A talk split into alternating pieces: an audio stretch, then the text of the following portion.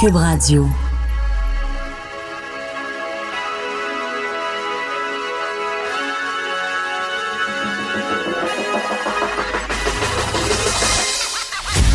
Jonathan Trudeau.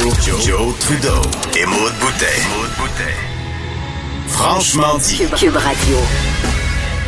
Bon vendredi, aujourd'hui on est le 23 août. Bienvenue à Cube Radio, bienvenue dans Franchement dit. Mon nom est Jonathan Trudeau, en compagnie de Maude Boutet. Bon vendredi Maude. Salut, bon vendredi. Déjà notre première semaine qui s'achève, ça a passé vite, hein? Tu trouves? Ben, euh, Ben, vite pis, vite pis pas en même temps. Tu sais, c'est du nouveau, on veut que ça dure, tu sais. Non? tu veux que ça dure? Non, mais je sais pas, moi, j'ai eu une grosse semaine, là. Tu sais, assimiler tout ça, là, recommencer être au micro, c'est quelque chose quand même. Ça se passe bien, ça se Ben passe oui. très très bien. En tout cas, j'ai- de très bons commentaires. Je suis vraiment vraiment content de cette semaine-là. Puis moi, ce qui a fait que la semaine a passé particulièrement vite, c'est que je l'ai comme coupé en deux.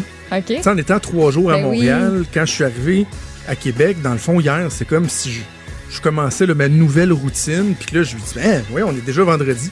Ouais.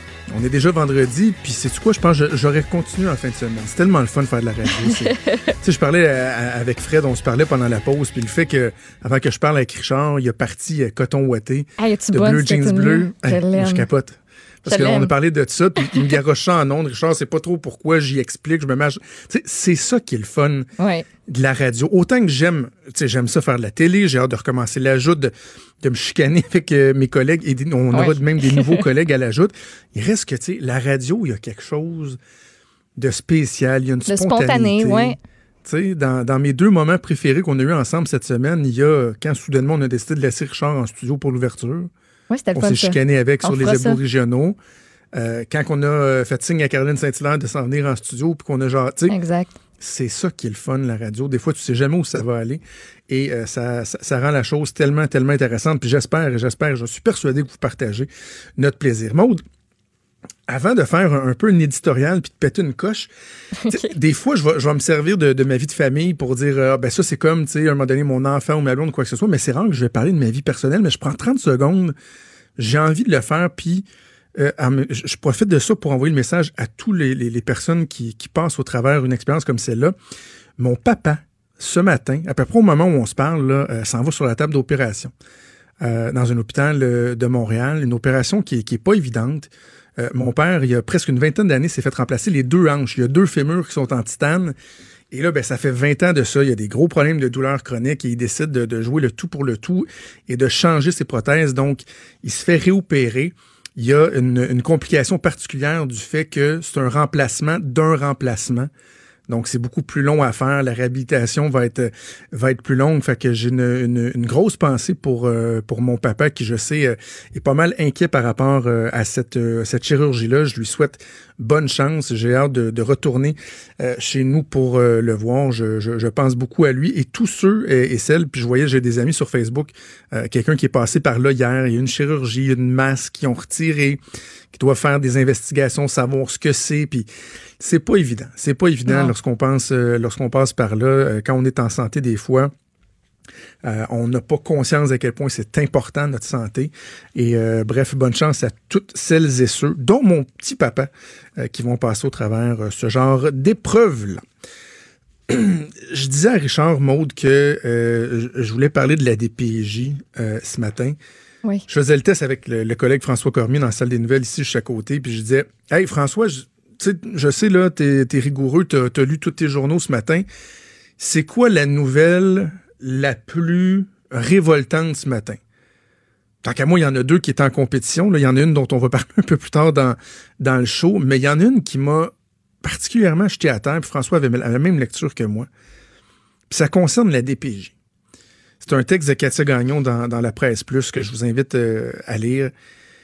Euh, Maud, la petite fille martyre de Granby, on, on s'en souvient-tu ou collectivement on est déjà passé à d'autres choses pour on a oublié ça? ou- On a le devoir de s'en souvenir, en tout cas. On en a tellement parlé, puis c'est pas parce que ça fait une couple de mois que c'est passé que, que justement, ben, faut pas prendre euh, le temps de se, de se rappeler. Nous, on en a tellement parlé qu'on qu'on peut pas faire autrement. Ouais, c'est pas parce qu'on a eu un bel été puis finalement on, on a tous eu nos vacances et tout, qu'on on, doit oublier ça. Au contraire, moi j'en avais beaucoup parlé, entre autres, à l'émission ce printemps, à quel point que c'était bien la prise de conscience collective, mais qu'il fallait pas lâcher le morceau. Faut tellement pas le lâcher. Évidemment, il faut laisser la chance au coureur. Il y a la commission qui a été mise sur pied, qui va être présidée par Régine Laurent. C'est toutes des choses, on dirait qu'on avait pratiquement oublié pendant l'été. Oui, oui. Une commission qui a été mise sur pied. Euh, mon ancienne collègue l'ajoute, Régine Laurent, qui va mener ça à bout de bras. Sais-tu s'il va y avoir des annonces par rapport à ça bientôt, toi? Je, ouais, je sais pas, hein. Tu sais, la forme que ça va prendre. Euh. On se faisait dire au début de l'été, ben laissez-nous le temps, on met ça en place. Il va y avoir des informations qui vont vous être communiquées en temps et lieu. Ben, ça, fait une, coupe, ça fait une coupe de mois, non? Oui, j'imagine qu'ils ont, ont, ont, travaillé, mais effectivement, on serait dû pour avoir peut-être quelques, quelques indications. Et un des éléments qui revient beaucoup dans ce qui doit être mis dans la réflexion concernant la DPJ, l'encadrement des enfants, il y a la fameuse question du maintien dans le milieu familial, dans le milieu primaire. Au cours des dernières années, il y avait une obsession qui s'était développée de tout faire, tout mettre en œuvre pour maintenir les enfants dans leur milieu familial, euh, pour éviter qu'ils soient trimballés d'un bord puis de l'autre dans des familles d'accueil. Et ça a amené à des dérapages, comme celui, comme le cas de la petite fille de Granby, comme d'autres cas qui ont été évoqués, où en raison de ces paramètres-là, euh, on gardait des enfants dans leur milieu alors qu'on aurait peut-être dû avoir le réflexe, surtout qu'il y avait beaucoup d'indices, de signes, d'alerte, euh, d'inquiétude évoqués qu'on aurait dû les retirer, ben, en raison de ce principe-là, on les gardait en milieu familial avec ce que ça peut avoir comme impact. Et on dit, bon, ben, ça, c'est un des éléments qu'on doit aborder. Parfait. OK, la réflexion va se faire là-dessus. il existe un, autre élément, et c'est ça qui est soulevé par la presse plus ce matin, c'est le placement en famille d'accueil de proximité. Lorsqu'il y a des enfants, des dossiers qui sont référés à la DPJ, que la DPJ décide de retirer les enfants de leur famille, s'il y a moyen de les déplacer dans une famille de proximité, une famille d'accueil de proximité, voire ici principalement grands-parents, hein? grand-maman, grand-papa, papy, mamie, peut-être des oncles et des tantes, mais on parle particulièrement des grands-parents, ben, on va privilégier ça. Parce qu'on se dit, ben, au moins la, déconnexion n'est pas totale, il y a quand même un certain lien avec le milieu familial. Dans le papier de, de, de Gagnon, donc, elle nous parle d'une étude qui a été faite au cours des trois dernières années auprès de 172 enfants de la DPJ de la région de Montréal. Euh, donc, la presse qui a, obtenu, copie d'un résumé. Et le point principal sur lequel je, je veux nous amener, Maude, c'est qu'on fait le profil des mères des enfants qui sont placés dans des familles d'accueil de proximité, OK? On prend tous les cas d'enfants qui sont placés donc chez grand-papa et grand-maman, par exemple. On regarde leur mère et on dit est-ce qu'il y a un profil qui peut se dégager? Bon, évidemment, euh, au niveau du revenu familial, c'est beaucoup des gens à faible revenu, des proportions importantes. On va parler de maladies mentales. On va parler de violence conjugale.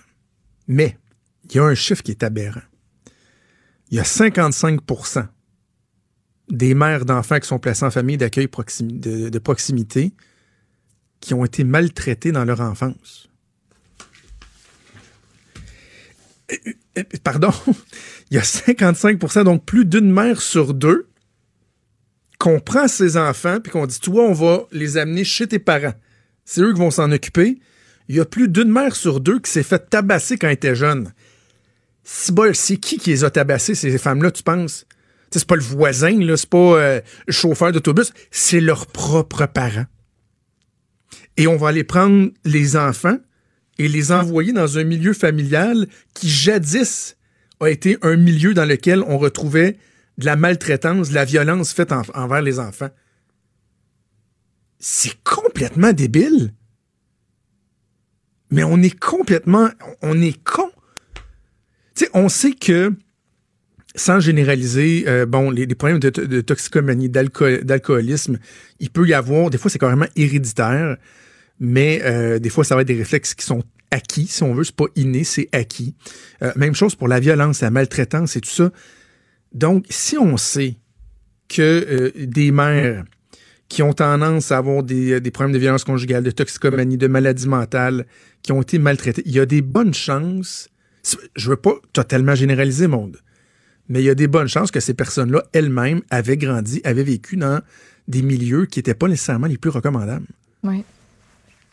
Comment se fait-il qu'on n'a pas cette conscience-là de dire, ben, on va jeter un coup d'œil, puis vous savez quoi? Si la personne nous dit dans le petit questionnaire, là, oui, oui, moi, je me, je me suis fait battre quand j'étais jeune, je me suis fait diminuer, je me suis fait, je sais pas, toucher. Euh, non, savez-vous quoi? On va les envoyer dans des familles d'accueil. On, va faire ça au lieu de dire genre, ah non, mais il faut, privilégier la proximité familiale.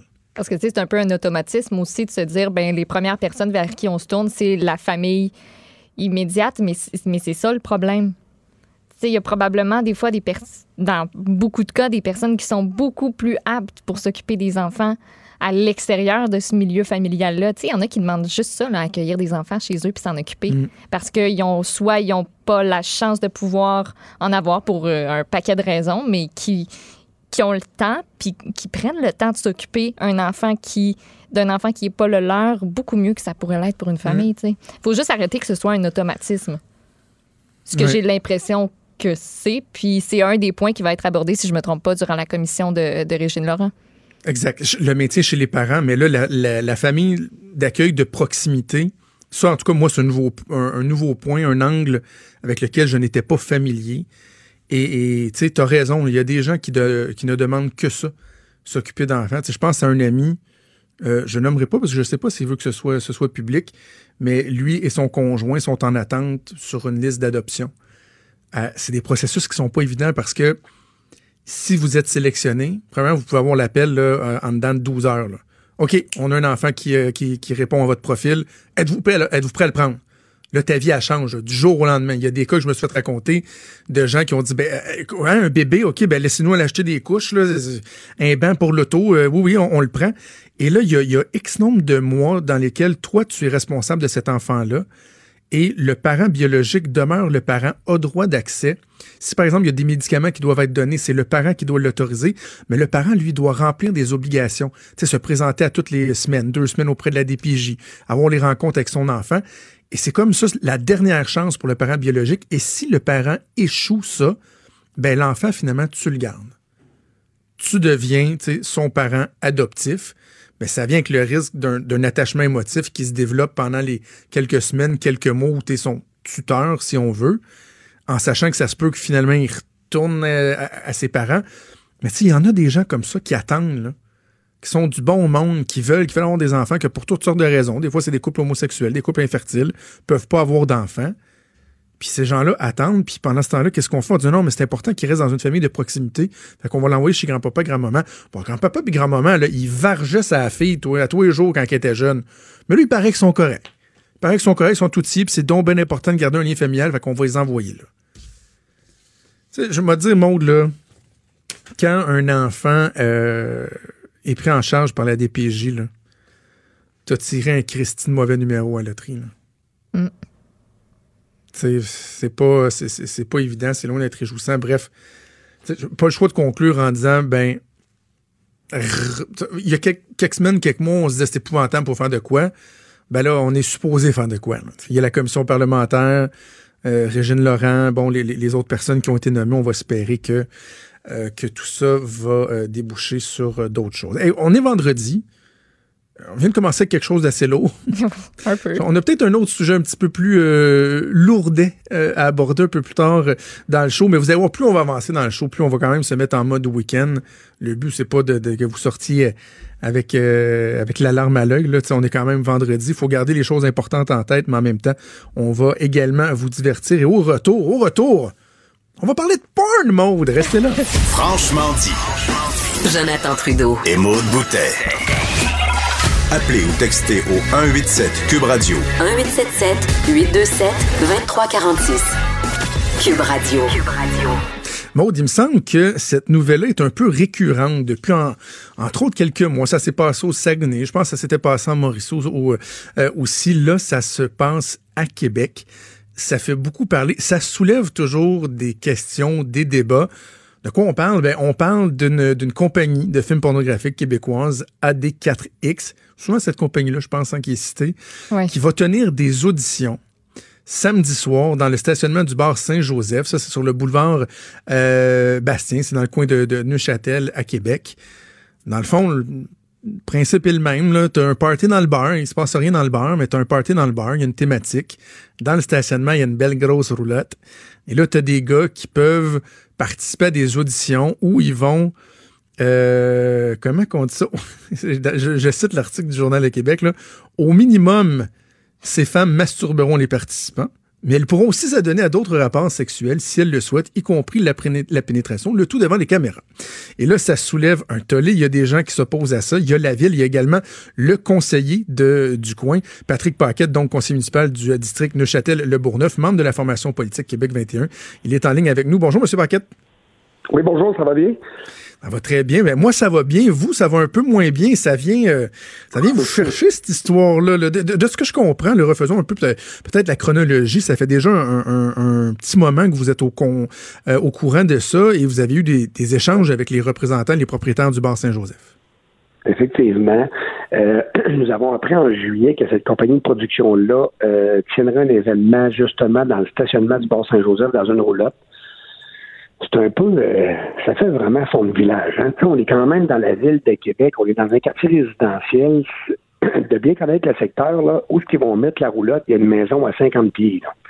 Ça veut dire qu'ils sont dans une cour d'une maison qui n'est pas clôturée. Les gens peuvent regarder dans leur fenêtre de côté et ils ont accès sur la roulotte. Et 30 pieds vers l'arrière, c'est une garderie. C'est la garderie Mon Rayon de Soleil.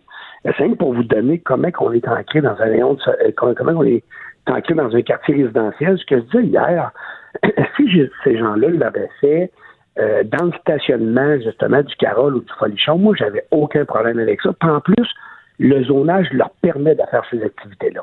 Là, hier, ce qu'on apprenait justement euh, du propriétaire de la compagnie de production, c'est qu'il a appelé ces gens-là, ces gens-là ont refusé. Euh, tu ça, ça met encore plus, moi je dis que ça, ça met toujours plus de, de, ça enlève beaucoup de crédibilité au Bas-Saint-Joseph. Hein? On se le cachera pas, là. Tu sais, moi, j'ai rencontré, j'avais demandé de rencontrer des propriétaires, j'ai rencontré la fille du propriétaire, j'ai pu la rencontrer enfin mercredi le 14 août à 10 h et je me suis aperçu assez rapidement qu'elle tenait vraiment à tenir l'événement. Elle, disait dans son discours que si c'était pas elle qui tenait cet événement-là, ça serait d'autres bars et les bars qu'elle nous nommait.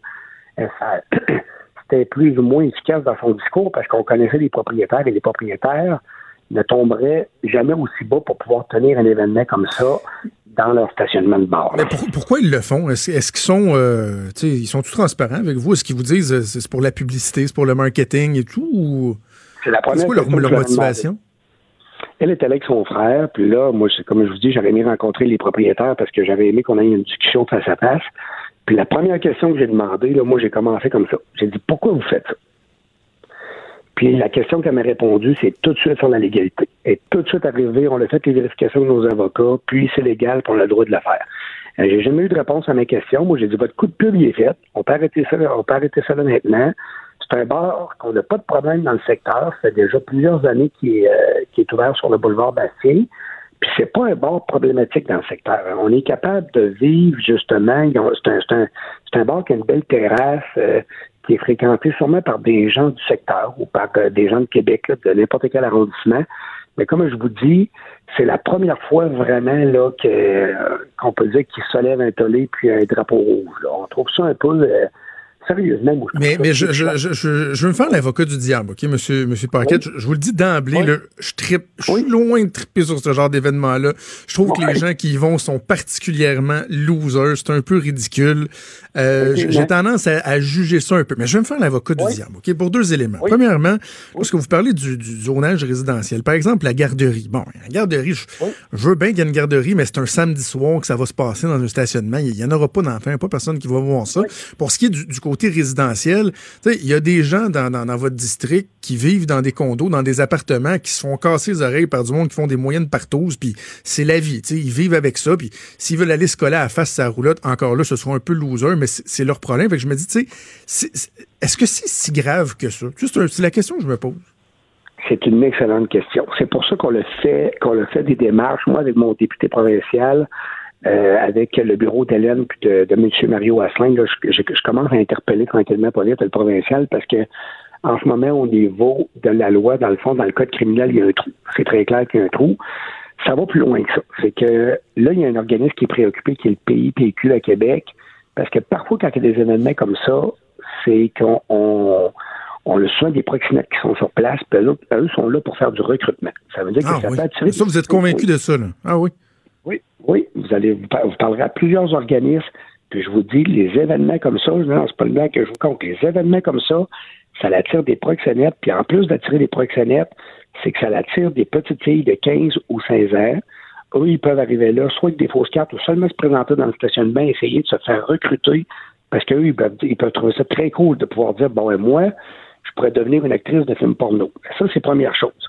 Mettez que c'est pas le cas. Après ça, je vais vous dire, au niveau, quand on dit au niveau du zonage, quand on fait un zonage en Ville de Québec, là, c'est pas pour rien qu'on donne des zonages spécifiques pour des bars de danseuses, parce qu'on les place pas dans des quartiers résidentiels. Vous allez parler de garderie. Euh, Le propriétaire de la garderie, Steve Lemay et sa femme France, sont propriétaires de trois garderies dans le secteur depuis au moins 15 ans. Ça veut dire que tous les parents puis les personnes de mon district électoral, là, les, toutes les familles, ils les connaissent tous. Ils les connaissent tous parce qu'un jour ou l'autre, ils ont gardé leurs enfants, OK? Ils les ont fréquentés à tous les jours, ils sont venus porter les enfants dans la garderie. Et là, depuis une semaine, c'est pas moi qui ai appelé le propriétaire de la garderie. Là. Steve m'appelle, il dit Patrick, ça n'a pas de maudit bon sens. Il dit depuis une semaine, ma femme France, là, arrête pas de se faire interpeller par les parents. C'est quoi cette affaire-là de la roulotte à côté? Ouais, Et mais leurs enfants sont pas en danger, là. Vous pouvez leur dire. Non, ça peut être votre rôle aussi en tant que conseiller de dire on sait que c'est épais, là, mais inquiétez-vous pas. Il, il arrivera rien, il n'y aura pas de, de, de capote partout sur- dans le terrain de jeu, là, tu sais. Ah, Je suis entièrement d'accord, mais c'est pour ça qu'on va encadrer l'événement samedi soir aussi. Pour, parce euh, donc, je, vous dis, il y avait deux éléments. Je vous amène à l'autre élément. Oui. Euh, si cet événement-là se tient et qu'on n'en parle pas nulle part, je peux même me regarder le nombril, là, je suis là à faire une entrevue euh, avec vous à Cube Radio, mais il reste que si personne n'en parle, si vous, vous déchirez pas votre chemise, si la ville n'adopte pas une résolution, etc., etc., etc., pour eux, ils auraient jugé que l'événement a fait patate. Là, autant le bar que la compagnie de production, ils doivent être morts de rire, ils se roulent à terre. Pour eux, l'événement s'est rendu secondaire, superflu, parce que toute la pub, tout le marketing qu'il y avait à faire avec ça, tout le développement d'affaires, il a tout été fait au cours des, des derniers jours. C'est bon pour la compagnie de production, effectivement, pour la publicité. Je ne sais pas jusqu'à quel point ça peut être bon, comme vous dites, là. Mais au niveau du bar, là, c'est pas de revenus supplémentaires. Là. Ils ont une capacité maximale, puis les cartes sont déjà pratiquement tous vendues, je pense. Là. Et pour eux, là, ça change absolument rien. Nous, là, ça nous permet d'encadrer l'événement. Imaginez que personne n'en parle, comme vous dites, puis que samedi soir, il y a des débordements, on a des appels de citoyens qui sont dans le secteur, il y a des gens qui font le party dans le parking, les actrices, ça se promène, euh, en tout cas, on n'en parlera pas. Écoutez, là, nous, là, ça nous permet d'encadrer l'événement. Moi, je suis content, justement, qu'on. Parce que mercredi, après ma rencontre, moi, j'ai appelé mon directeur d'arrondissement. Puis là, j'ai brossé un peu la cabane. Puis là, j'ai dit, là, il faut que ça bouge. Il faut que ça bouge, soit que cet événement-là n'a pas lieu, ou soit qu'il va être encadré de A à Z pour s'assurer que tout se passe bien. C'est ce qu'on a fait. Puis moi, c'est mon travail de le faire. Moi, je suis conseiller municipal, je représente mes citoyens.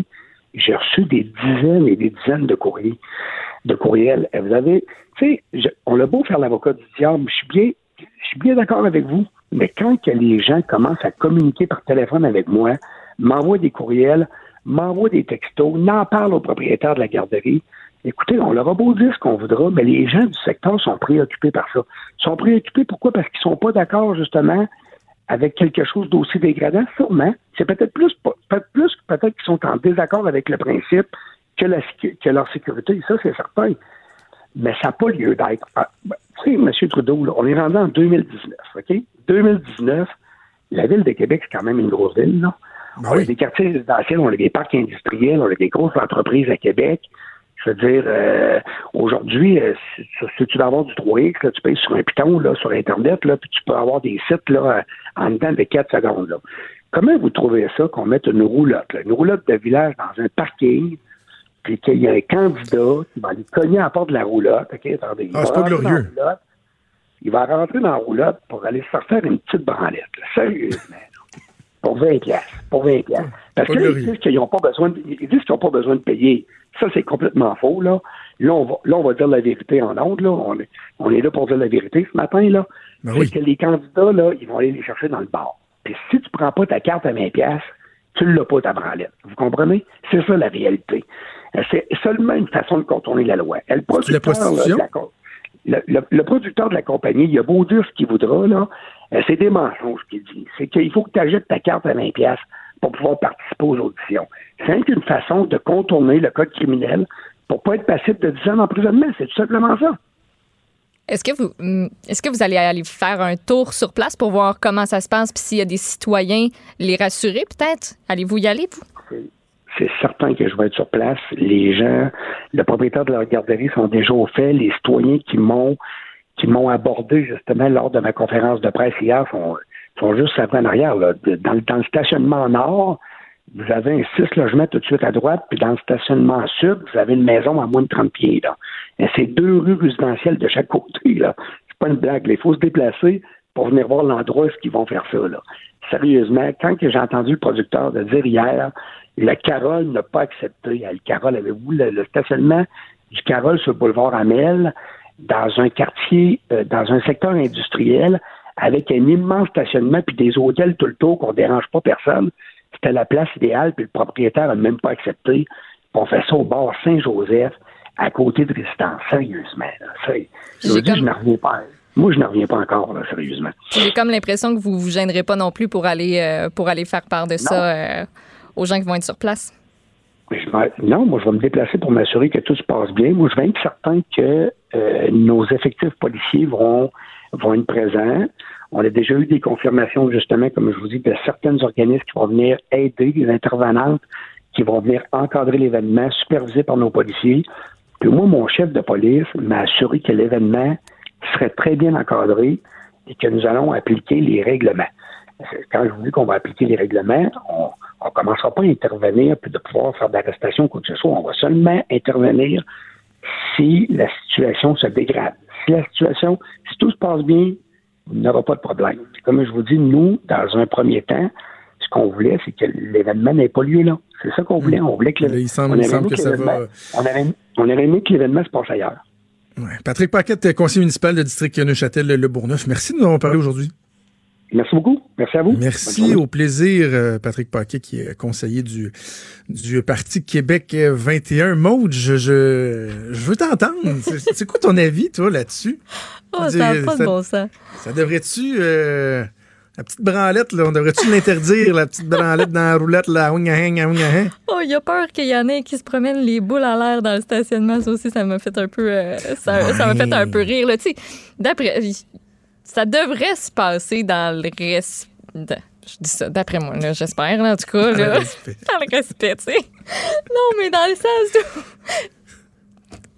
tu sais, oh, je sais même pas comment je sais même pas comment le dire, mais. Mais ça mettons, mettons, je... débats... Ça m'étonnerait qu'il y ait des débordements, premièrement, qu'il y ait deux gars qui se battent pour rentrer dans la roulotte en premier, là. Premièrement. Ah, là, ça, se... ouais, ça se passera pas de même, là. C'est sûr qu'il va y avoir une coupe de verre impliquée. Ah, il va peut-être y avoir de la musique de même. Ouais. Ouais, on dirait qu'on se met dans l'ambiance. C'est ça que les groupes vont jouer dans le bar. Saint-Joseph. Nous sommes en plein casting pour euh, notre prochain film qui va s'intituler. s'intituler. Mais dis-moi, Vanessa, est-ce que ça va rentrer tout ça? Ou s'intituler Une petite branlette dans Roulotte aujourd'hui. Ce soir. Il a dit, M. Parker, t'as la petite branlette dans Roulotte. Je, je... Merci pour la musique, euh, Joël. N'importe quoi. Moi, j'aime ça que l'espèce de wah-wah, ça...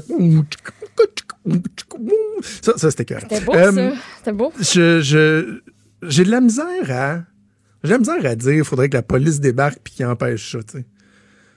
je veux dire, c'est fait entre adultes consentants. Mm-hmm. Je trouve ça tellement loser, là. J'imagine, moi, les grands échalotes, là. Tu sais, qui ont pas trop de vie sexuelle, là, ils ont 18, 19 ans, là, puis ils disent, je veux m'aller montrer, je sais ce que je peux faire ils vont rentrer dans, dans, roulotte. Puis ce que j'avais déjà entendu quelqu'un raconter, c'est que plus souvent qu'autrement, là, ça lève pas. Oh! Ça marche pas. Imagine-toi la gang de gars qui se craignent là au bar. ouais, ouais, moi, on va y aller. Moi, y aller, moi, ça va se passer mieux que toi. Oh, ouais, let's go. OK. Et, et, et l'idée, Maude. Juste pour pouvoir le dire que tu l'as fait après. Bravo, champion. L'idée d'être le 15e en, en ligne, là, juste ça. Je trouve ça profondément dégueulasse. Même à partir du numéro 2, je te dirais. T'es le premier, tu dis, oh, OK, le, le, le, produit est frais, euh, ça, sent bon, c'est propre. Je ça comme un produit. Ben non, ben, ben, ben les femmes se, hein, ils ben, servent un petit peu d'objet. Celles qui le font, puis j'imagine que c'est des, des, femmes consentantes, mais on, on s'entend que tu, tu tu te prêtes à un jeu qui est particulier. Là. Les gars qui sont en line-up pour se faire branler une petite pipe puis euh, qui se croisent les doigts pour espérer euh, avoir une petite baise, c'est- c'est- c'est c'est particulier. Mais en même temps, si c'est fait de façon consentante, tu sais, la garderie, là, je trouve qu'on exagère quand on parle de la garderie. Les, les parents qui ont des craintes, là, tu sais, ça, et quelle publicité. Ça leur fait toute une, toute une, toute Ça, une publicité. certain. Donc, bref, c'est samedi que ça devrait se dérouler. Puis il me semble, dans quelques cas, finalement, ça n'a pas eu lieu, ces événements-là. J'ai hâte de voir. Ouais, aussi, ça a été. euh, Tout a le déjà travail de marketing annulé, a été puis- fait, puis...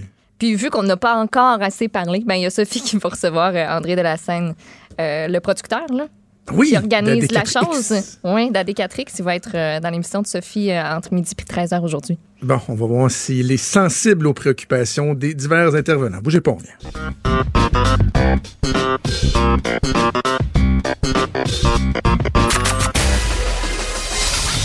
Des débats, des commentaires, des opinions.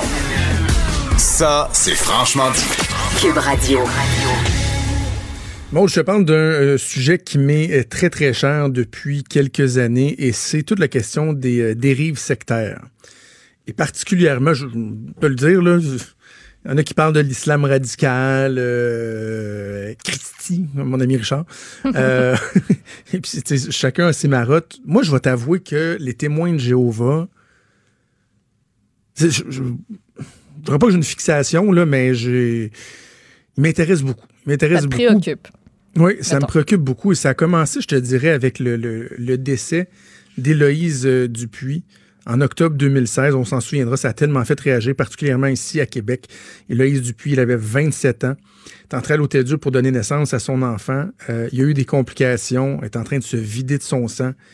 Il y a eu des échanges, des négociations, autant comme autant, avec la famille, avec les représentants de la communauté, les grands sages de la Watchtower, des euh, témoins de Jéhovah qui, qui étaient là pour s'assurer qu'elle respecte, que personne ne la fasse changer d'idée. Finalement, elle est décédée. Et le petit, c'est Liam, si je me trompe pas, j'avais, j'avais écrit là-dessus pas mal, puis on avait parlé beaucoup à la radio. Euh, le petit Liam qui, euh, aujourd'hui, ben, quoi, va avoir, euh, va, va célébrer ses trois ans au mois d'octobre. Toujours pas de mère. Un père un peu débile qui a laissé sa mère mourir sous ses yeux en raison de préceptes complètement fuckés et ridicules. Ceux des témoins de Jéhovah qui décident de euh, pas avoir de trans- transfusion sanguine. Et là, il y a une nouvelle ce matin qui, bien que c'est troublant sur le fond de savoir qu'on est obligé d'en, de- de- de- d'en arriver là, qui rassure un peu. Ça se passe à Québec encore. Son nom est présent, les témoins de Jéhovah à Québec. Oui, il y a une autre histoire mais qui s'est passée à Montréal, mais les deux, ben, tu sais, la principale, c'était à Québec, puis celle dont on parle aujourd'hui, c'est euh, c'est à Québec. Je sais pas, euh, je, Ouais, tu vois, la- je la- sais pas si ça, si c'est le hasard, justement, ou, ou pas, là. La première gardienne que j'ai eue pour, euh, pour mes enfants qui gardaient à la maison à temps plein, on a gardé pendant deux ans, puis on a su après les deux ans qu'elle était témoin de Jéhovah. Ce qui, ce qui me dérangeait pas parce que euh, Ben, ça, changé changeait de- rien dans la façon qu'elle encadrait mes enfants. Je trouvais juste, juste ça poche qu'à la fête de, de- à l'époque j'avais juste un enfant. Je trouvais juste ça poche qu'à la fête de mon gars, il souhaitait pas bonne fête. Que nous autres, on y acheté un petit cadeau à Noël, puis euh, à sa fête à elle, puis on voyait qu'elle était mal à l'aise. Elle, elle disait merci, mais du bout des lèvres. Fait on a compris après coup, mais quand même, on disait, OK, tu sais, il y avait une témoin de Jéhovah, euh, puis on a demandé à notre garçon, là, ça l'as-tu déjà parlé? Puis non, pas du tout. Puis l'autre gardienne qu'on a eue après, c'est une ancienne témoin de Jéhovah. Elle était sortie des témoins de Jéhovah et ses parents lui parlaient plus. Aucun Parce lien que avec c'est ses souvent parents. ça qui arrive, là. Ah oui, Ben, oui, d'abord, oui, sortir, c'est difficile, là, puis... Exact, exact. Donc, bref. Et, et donc, je, je reviens au cas de, de ce matin. Ça se passe au CHU de Québec. Euh, c'est un enfant de 5 ans qui a des problèmes de santé depuis, depuis quelques années. Il devait euh, subir l'ablation des amygdales le 30 juillet dernier. Ses parents ont consenti à l'opération, mais ils ont dit à l'hôpital, par contre, on insiste pour que vous respectiez nos croyances religieuses. Là, l'hémato-oncologue pédiatrique qui s'occupait de l'enfant depuis 2014 a dit, mais attendez, là, votre enfant, il souffre d'anémie chronique. C'est impératif qu'antérieurement à l'opération, donc avant l'opération, ils reçoivent une transfusion sanguine la veille, parce que sinon, c'est prouvé, c'est documenté, il va avoir des complications, fort probablement, qui peuvent dégénérer, qui peuvent carrément mener jusqu'au décès de la personne. Donc, dans le fond, le médecin dit, puis je reviens souvent à ça quand on pense aux- aux impacts que ça a sur le corps médical, pouvez-vous me laisser faire ma job comme du monde? J'ai étudié 10, 12 ans. Là. Moi, mon rôle, c'est de sauver le monde. Là, vous me demandez d'opérer, mais avec un bras dans le dos, là, tu sais. Je peux-tu faire ma job comme du monde? Parce que sinon, on a des risques de le perdre, cet enfant-là. Et les parents, puis la communauté en arrière disent non, non, il peut pas recevoir de sang. Puis ils disent, euh, notre crainte, ce serait que la, trans la transmission, là, ça puisse causer une maladie. Par exemple, le, le- le VIH. C'est fucké tête, là. Mais on s'entend que tout est mis en place pour que ça arrive pas, là. Ben. On s'entend. Mais non. Tu sais, ça arrive plus, là. C'est irrationnel, là, complètement. Jadis, c'est peut-être arrivé, là, mais c'est pas, pas des choses qui arrivent. Puis, by the way, c'est c'est-tu quoi, Maude? Euh, ils bullshit quand ils disent ça, là, parce que la réalité, moi, j'ai beaucoup lu là-dessus. Tu sais que la, la, la non-consommation du sang, là, il a fallu, je l'ai sorti des dizaines de fois, là, je, je l'ai plus en tête exactement, mais la non-consommation du sang, ça revient. Sais-tu, ça revient à où? Non, vas-y. C'est l'Arche? C'est Noé? C'est Noé, Maude. Ah oui. Quand Noé a, a fait le deal avec Dieu euh, d'avoir son gros béteau, son gros ponton, puis de prendre euh, un mâle, une femelle de toutes les espèces animales, tout, euh, il, y a des problèmes, il y a des problèmes de nourriture, je sais pas trop quoi. Puis là, à un moment donné, Dieu, il a dit euh, Tu ne mangeras pas, tu n'auras pas de contact avec le sang. Le sang, c'est c'est là. Euh, Dans, les écrits des témoins de Jéhovah, ça vient de Noé. Noé a reçu un call de Dieu qui a dit Le sang, c'est don't touch. Et depuis ce temps-là, qui, qui, vont de l'avant avec ça. Bref, heureusement, heureusement, il y a des, euh, des mesures qui sont en place au niveau légal qui fait en sorte depuis plusieurs années que lorsqu'on parle d'enfants mineurs, d'enfants qui sont pas en mesure de prendre des décisions éclairées, la Cour peut intervenir, peut les forcer. C'est ce que le juge a fait. A dit pour la période entre l'opération et les, les, les, les quelques jours, j'ai plus le délai devant moi, mais quelques jours qui 15 vont jours. suivre. 15, 15 jours. jours bon. après la, chi- la chirurgie, au cas où qu'il y ait des complications. Exact. On Parce que, tu donne sais, le imagine s'il y en avait, puis que de- finalement, c'est plus valide, puis euh, Ben, on ça, se buterait ça. encore à la même chose, mais là, il faut agir dans un délai euh, beaucoup plus court. Puis, tu sais, la juge a écrit que la Cour suprême s'est s'est établi le droit à la liberté ne comprend pas le droit des parents de refuser à leur enfant un soin qui est jugé nécessaire par le médecin pour lequel il n'y a pas d'autre solution. T'as pas Ouais. le droit. Peu importe ta religion, peu importe qui, t'es quoi, tu, tu C'est peux ça. pas. Mais tu sais, eux, ce qui m'inquiète, on, on va terminer là-dessus, Maude, c'est que euh, qu'est-ce qui va arriver de cet enfant-là? Par Parce qu'un ouais. adulte, par exemple, qui décide de recevoir la transfusion, là, mettons, quelqu'un qui dit Ouais, finalement, j'ai envie de vivre, là, c'est bien beau, Jéhovah, puis j'ai envie de vivre, lui, il va être. Il va être euh, être stigmatisé? il va être honni, stigmatisé. Il risque d'être sacré en dehors de la communauté. Donc, cet enfant-là, est-ce qu'il va être vu? Puis est-ce que sa famille va être perçue comme étant une famille qui a fait quelque chose de mal, qui risque de nuire, qui respecte pas les, les- les- les amplement raison. préceptes édictés par Jéhovah? Ça, ça m'inquiète. Et deuxième chose, euh, honte au gouvernement Legault. Je le dis comme je le pense. Là. Agnès Maltais, lors de la fin du gouvernement libéral, Agnès Maltais, alors députée du Parti québécois, avait fait signer une pétition pour que l'État se penche sur la question des dérives des groupes sectaires, qu'il y ait une commission parlementaire, qu'on étudie la question, qu'on voit s'il n'y a pas moyen de changer certains trucs euh, au niveau légal. Il semblait y avoir un appétit de tous les partis. Finalement, la CAQ est arrivée au pouvoir, puis au mois de mars dernier, ben, on a appris que ça aurait pas lieu. Ben, il n'est pas, il est pas censé y avoir une annonce qui va être faite au courant de l'automne. Je suis retombée là, tantôt sur un article qui date de, de juin dernier. Puis apparemment qu'il y aurait une annonce peut-être cet automne. Ah ouais? ouais. OK, ben on va suivre Manon ça, Boyer, qui est la tante d'Élise Dupuis, là, qui Ben mène oui. ce, ce combat-là depuis, euh, depuis des années déjà. Ouais, parce que je me souviens qu'elle a rencontré la ministre de la Justice euh, au cours de l'hiver, puis ça avait pas, ça avait pas, ça avait pas été une super rencontre. là. Euh, c'est là qu'on avait appris, me semble, qu'il laissait tomber le projet. Bref, moi je suis en contact constamment avec euh, avec Manon Dupuis, la, la, la tante, Manon Boyer, la tante d'Éloïse, puis euh, on aura l'occasion de faire le suivi. Inquiétez-vous pas, on lâchera pas le morceau, bougez pas. Il est franc et nuancé. Jonathan Trudeau. La politique lui coule dans les veines. Vous écoutez Franchement dit. On va faire le bilan de la semaine politique avec euh, ma collègue Emmanuel Latraverse qui est au bout du fil. Salut Emmanuel. Bonjour. On a parlé en début euh, de semaine, on a fait un peu le bilan de l'été, des différents écueils rencontrés par les libéraux, par le NPD, par le Bloc au niveau de leurs candidats notamment. On s'était promis de revenir sur le Parti conservateur, ce qu'on fait, et en plus, on, a, eu un bel exemple. Hein? Ben, on a un bel ancrage pour le faire. C'est euh, Ralph Goodale et les libéraux de, de, Justin Trudeau qui ont décidé de, de déterrer euh, des anciens propos d'Andrew Scheer pour le mettre dans l'embarras. Oui, c'est sorti hier parce que bon, on est dans la saison des euh, des, euh, des parades de la fierté gay et c'est celle d'Ottawa en fin de semaine. Et M. Scheer n'y sera pas, comme il n'était pas à celle de Montréal, où c'est davantage des députés conservateurs qui sont allés plutôt que lui.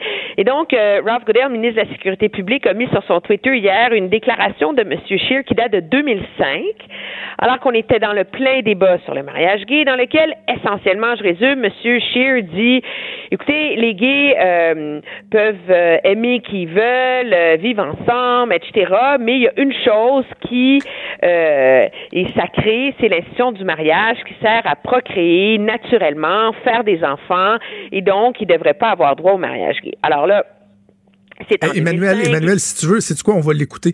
Euh, ça dure ben, un peu plus de 40 secondes, mais je, veux l'écouter. Oui, parce qu'il y, y, a un point sur lequel en particulier je veux t'entendre. On l'écoute. Andrew Scheer en 2005. There's nothing more important to society than the raising of children, for its very survival requires it. Homosexual unions are by nature contradictory to this. There is no complementarity of the sexes. Two members of the same sex may use their God given free will to engage in acts, to cohabit, to own property together. They may commit themselves to monogamy. They may pledge to remain in a loving relationship for life.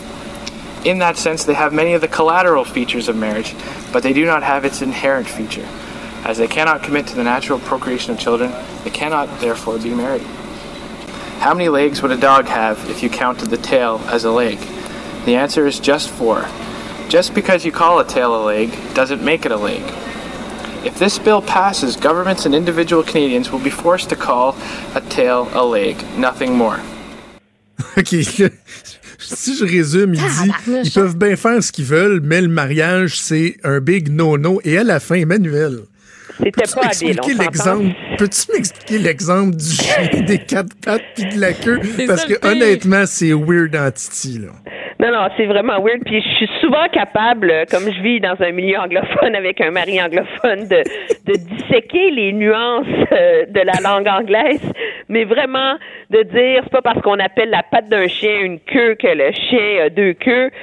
Et donc, pas parce que les gays vont en fait, il dit, sont vraiment mariés, parce que le mariage, ça, fait, ça sert à faire des enfants. C'est ça. Il dit un, chien, un, chien a quatre pattes et une queue. On peut pas dire que la queue, c'est une patte. Même si on veut, on peut pas dire parce que ça, n'en est pas. Puis il dit là, essentiellement, ce qu'on fait, c'est qu'on vient dire qu'un chien peut avoir cinq pattes. C'est très particulier comme, comme parallèle. C'est vrai qu'il a, l'air, ça va être vieux, mais il a l'air fou pareil. Oui, il, il, il a l'air l'air fou et ça, ça atteint, euh, les libéraux espèrent que ça va atteindre leur but. Puis pour revenir à notre propos du début sur les écueils des conservateurs, c'est ça l'écueil des conservateurs. Mm. L'écueil des conservateurs, c'est toujours le même. C'est que c'est un parti où il y a des gens qui viennent de la droite conservatrice sociale. Monsieur Scheer a été élevé avec leur appui.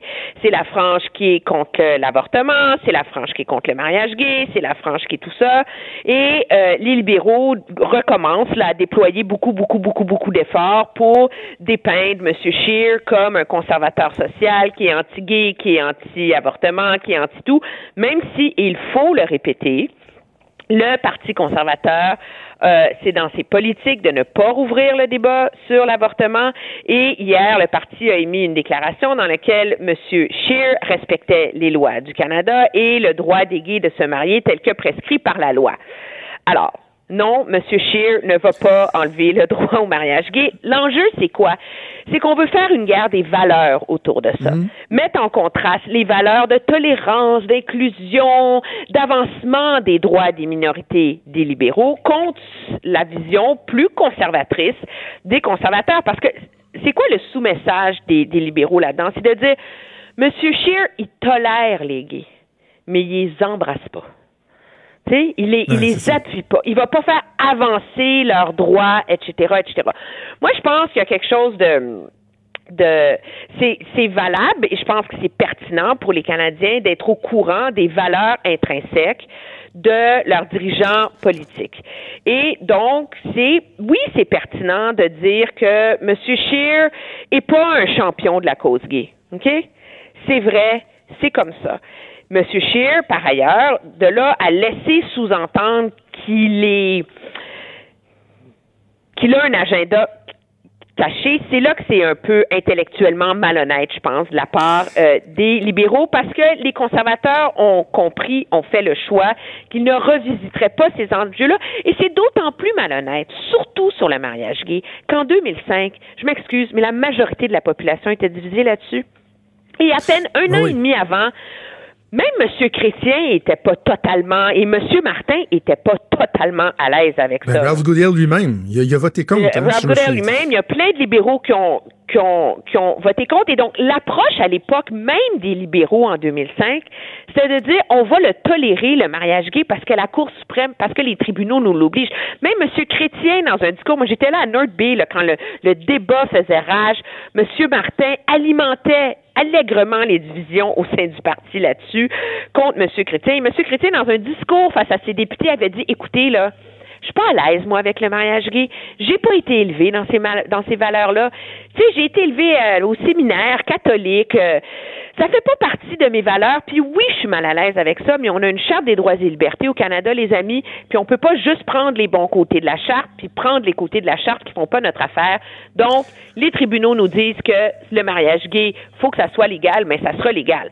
Alors, Mais, mais, mais Emmanuel, je- OK, je te rejoins sur la, la, une certaine malhonnêteté intellectuelle, comme tu dis, de la part des libéraux qui euh, agitent euh, l'épouvantail, bon, l'avortement, le mariage gay. Mais en même temps, comme je, l'écrivais dans le journal il y a quoi, deux, trois semaines de ça, tu sais, quand tu vas être élu président de ta classe, là, tu fais attention avec qui tu te tiens dans cours d'école. Et là, quand on regarde le bilan d'Andrew Scheer, là, il y a ces déclarations-là que lui-même a fait dans le passé. On retient que lorsqu'il y avait la course à la chefferie du Parti conservateur, il y avait des manifestations anti-avortement en avant du, du, euh, du Parlement. Lui, il allait pas, mais il faisait envoyer de ses députés pour leur dire, hey, on est là, il gang. pas besoin On- de les faire on- envoyer. hein. Ces députés-là, ils allaient allègrement. c'est ça. là. Mais bon, tu sais, c'était- comme des émissaires. Là. Il y a euh, la gang, l'espèce d'équivalent de la NRA canadienne, qui se scandalise du fait qu'il y a une loi qui veut resserrer le contrôle des armes à feu. Le seul parti qui les accueille, qui les appuie, c'est les conservateurs. Fait que, tu sais, je, je veux bien, là, moi, je j'ai pas peur des conservateurs. Je pense pas qu'ils vont rouvrir euh, les, les questions d'avortement puis les mariages gays, tout ça. Mais en même temps, tu dis au niveau des perceptions, tu sais, aide-toi et le ciel t'aidera aussi. Là. Oui, mais et toi, et, je veux, je veux pas me, me porter à la, à la défense des valeurs et des positions sociales de, de Andrew Scheer dans ce débat-là. Il est fermement chrétien, il a ses valeurs, etc. Mais à un moment donné, qu'est-ce qui compte? Il est à la tête d'un parti où il y a des franges différentes. OK? Il faut-il rappeler que pendant longtemps, au Parti libéral, il y a eu ces mêmes franges anti-avortement. Hein? Alors, c'est juste depuis M. Trudeau qu'il y en a plus. Alors, M. Scheer est à la tête d'un parti où il y a des franges euh, comme ça qui sont personnellement ou qui même militent contre le droit à l'avortement pour utiliser celle-là, etc. Qu'est-ce qui compte? Est-ce que, ce qui compte, est-ce que c'est ce que lui pense chez lui sur l'oreiller avec sa femme ou est-ce que ce qui compte dans un débat pour avoir un débat politique sain, c'est les positions qu'il défend comme chef du parti aux Canadiens. Alors, à partir du moment où il dit aux Canadiens, moi, mon enjeu, je vais respecter les lois, il n'y aura pas de recul sur ces enjeux-là. Je pense que c'est ça qui compte dans le débat. Et la question à poser sur M. Scheer sur l'avortement, c'est vous êtes un parti où vous permettez aux députés de déposer des projets de loi, d'initiatives privées, etc. Il va en avoir des projets de loi privés sur l'avortement sous M. Scheer. Il y en a eu sous M. Harper. L'enjeu pour M. Scheer, c'est si la position de votre parti, c'est d'être de ne pas rouvrir ce débat sur l'avortement, est-ce que vous allez exiger de vos ministres qui, eux, représentent la position du gouvernement de ne pas appuyer une réouverture du débat sur l'avortement? C'est ça le vrai débat à avoir. Le vrai débat, on est rendu dans la société, porte sur des nuances. Et ceci étant dit, si M. Trudeau veut se faire de ces enjeux-là des vrais enjeux dans la campagne électorale et c'est légitime de le faire, eh bien là, on va lui demander si vous êtes en faveur de l'avancement de la cause des gays, C'est quoi votre position sur les interdictions de dons de sang pour les homosexuels? Euh, Est-ce que vous allez agir pour y rendre illégales les thérapies de conversion? là? Est-ce que vous allez renforcer les protections des discriminations, etc.? L'avortement, vous êtes que vous êtes un champion du droit des femmes à l'avortement. Pourquoi est-ce que votre comme gouvernement fédéral vous tolérez que la loi canadienne sur la santé qui reconnaît l'avortement comme un soin de santé essentiel ne soit pas respectée par les provinces? Alors, si on veut avoir un débat sur ces enjeux-là, moi, je suis absolument d'accord. Je pense que ce sont des enjeux importants. Mais au lieu de faire le procès de ce que quelqu'un a dit de manière très maladroite il y a 15 ans, ayons le, le débat sur les enjeux qui touchent la société aujourd'hui. Actuel, oui. Oui, je comprends. Hey, Emmanuel, avant, avant qu'on se laisse, je veux absolument qu'on parle de Justin Trudeau qui se dirige euh, vers le G7 à Biarritz. Ça, ça se passe euh, en France. Euh, on s'attend euh, à quoi de ce, de ce G7-là? Bon, je comprends que la Chine n'est pas dans le G7, là, mais est-ce que euh, Justin Trudeau va encore demander à Donald Trump de parler au nom du Canada? Ou, ben, ça, ça a beaucoup été fait hier et Mike Pompeo, qui est le secrétaire d'État américain, était là. Il l'a dit très clairement et de manière très forte, je pense, là, que les États-Unis trouvaient absolument pas légitime l'approche des de la Chine de, de faire un lien entre Meng Wanzhou et les Canadiens, que les États-Unis allaient continuer à militer pour la libération de ces deux Canadiens qui sont emprisonnés là-bas. Euh, il a très fortement affirmé, dans des mots vraiment sans équivoque, l'appui des États-Unis euh, au Canada dans ce litige-là. Donc, je pense que ça, en termes de ce que M. Trudeau pouvait obtenir des États-Unis, il l'a obtenu. M. Pompeo a confirmé que Donald Trump a soulevé cet enjeu avec le président chinois. Ce qui est intéressant dans le G7, c'est tu M. Trudeau était au Corim plus tôt cette semaine pour présenter le bilan de son gouvernement. Et c'est quoi finalement le message de M. Trudeau? C'est que le Canada face à la Chine, face aux États-Unis dans l'accord de libre-échange, les tarifs, est un pays qui respecte les règles et comme le chêne dans la tempête, qui secoue euh, l'équilibre mondial en ce moment, que le Canada a des principes, qui sait se tenir droit, qu'il ne cédera pas, etc., et que c'est ça qui fait sa force sur la scène internationale. C'est un message très intéressant, mais en quoi est-ce que ça donne du pouvoir au Canada? Tu sais, le Canada is back sur la scène internationale, c'est beaucoup plus compliqué parce que le Chêne n'a pas été à la hauteur des demandes des Nations Unies au Mali. Hein?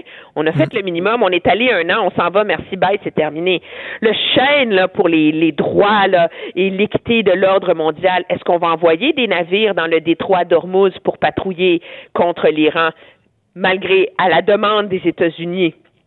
C'est pas confirmé. Le chêne, comment est-ce qu'il va affronter les divisions, justement, au sein du G7 sur des enjeux comme la Russie, puisque les États-Unis veulent réintégrer la Russie au sein du G7 et redevenir le G8? Est-ce qu'il est capable d'offrir un compromis? Sur la question des changements climatiques? C'est à l'heure du jour, la dernière journée. Certains se demandent même si Donald Trump va rester cette journée-là. Est-ce que le Canada, là, qui est ce qu'on appelle en anglais un middle power, est-ce qu'il est capable de faire le pont entre ces différences qui secouent l'équilibre mondial? C'est là que le discours est magnifique, mais est-ce que le gouvernement Trudeau a le pouvoir de livrer ce qui laisse présager aux Canadiens? Je pense que la question demeure euh, très fortement en suspens à l'heure où on se parle. Emmanuel, on va suivre ça au cours du week-end, puis on s'en reparle assurément lundi. Il est franc et nuancé. Jonathan Trudeau. La politique lui coule dans les veines. Vous écoutez Franchement dit. Il va y avoir une conférence de presse très, très attendue cet après-midi. Ça va se passer à 14h30 à l'Aquarium de Québec. Il y aura là le maire de Québec, Régis Labombe, et trois représentants du gouvernement fédéral. Le ministre François-Philippe Champagne, également Jean-Yves Duclos, qui est ministre euh, et député de la région de Québec, et euh, l'autre député de Québec, celui de Louis Hébert, et secrétaire parlementaire du ministre des Finances, Joël Lightbound. Et on va parler de quoi? On va parler du fameux pont de Québec.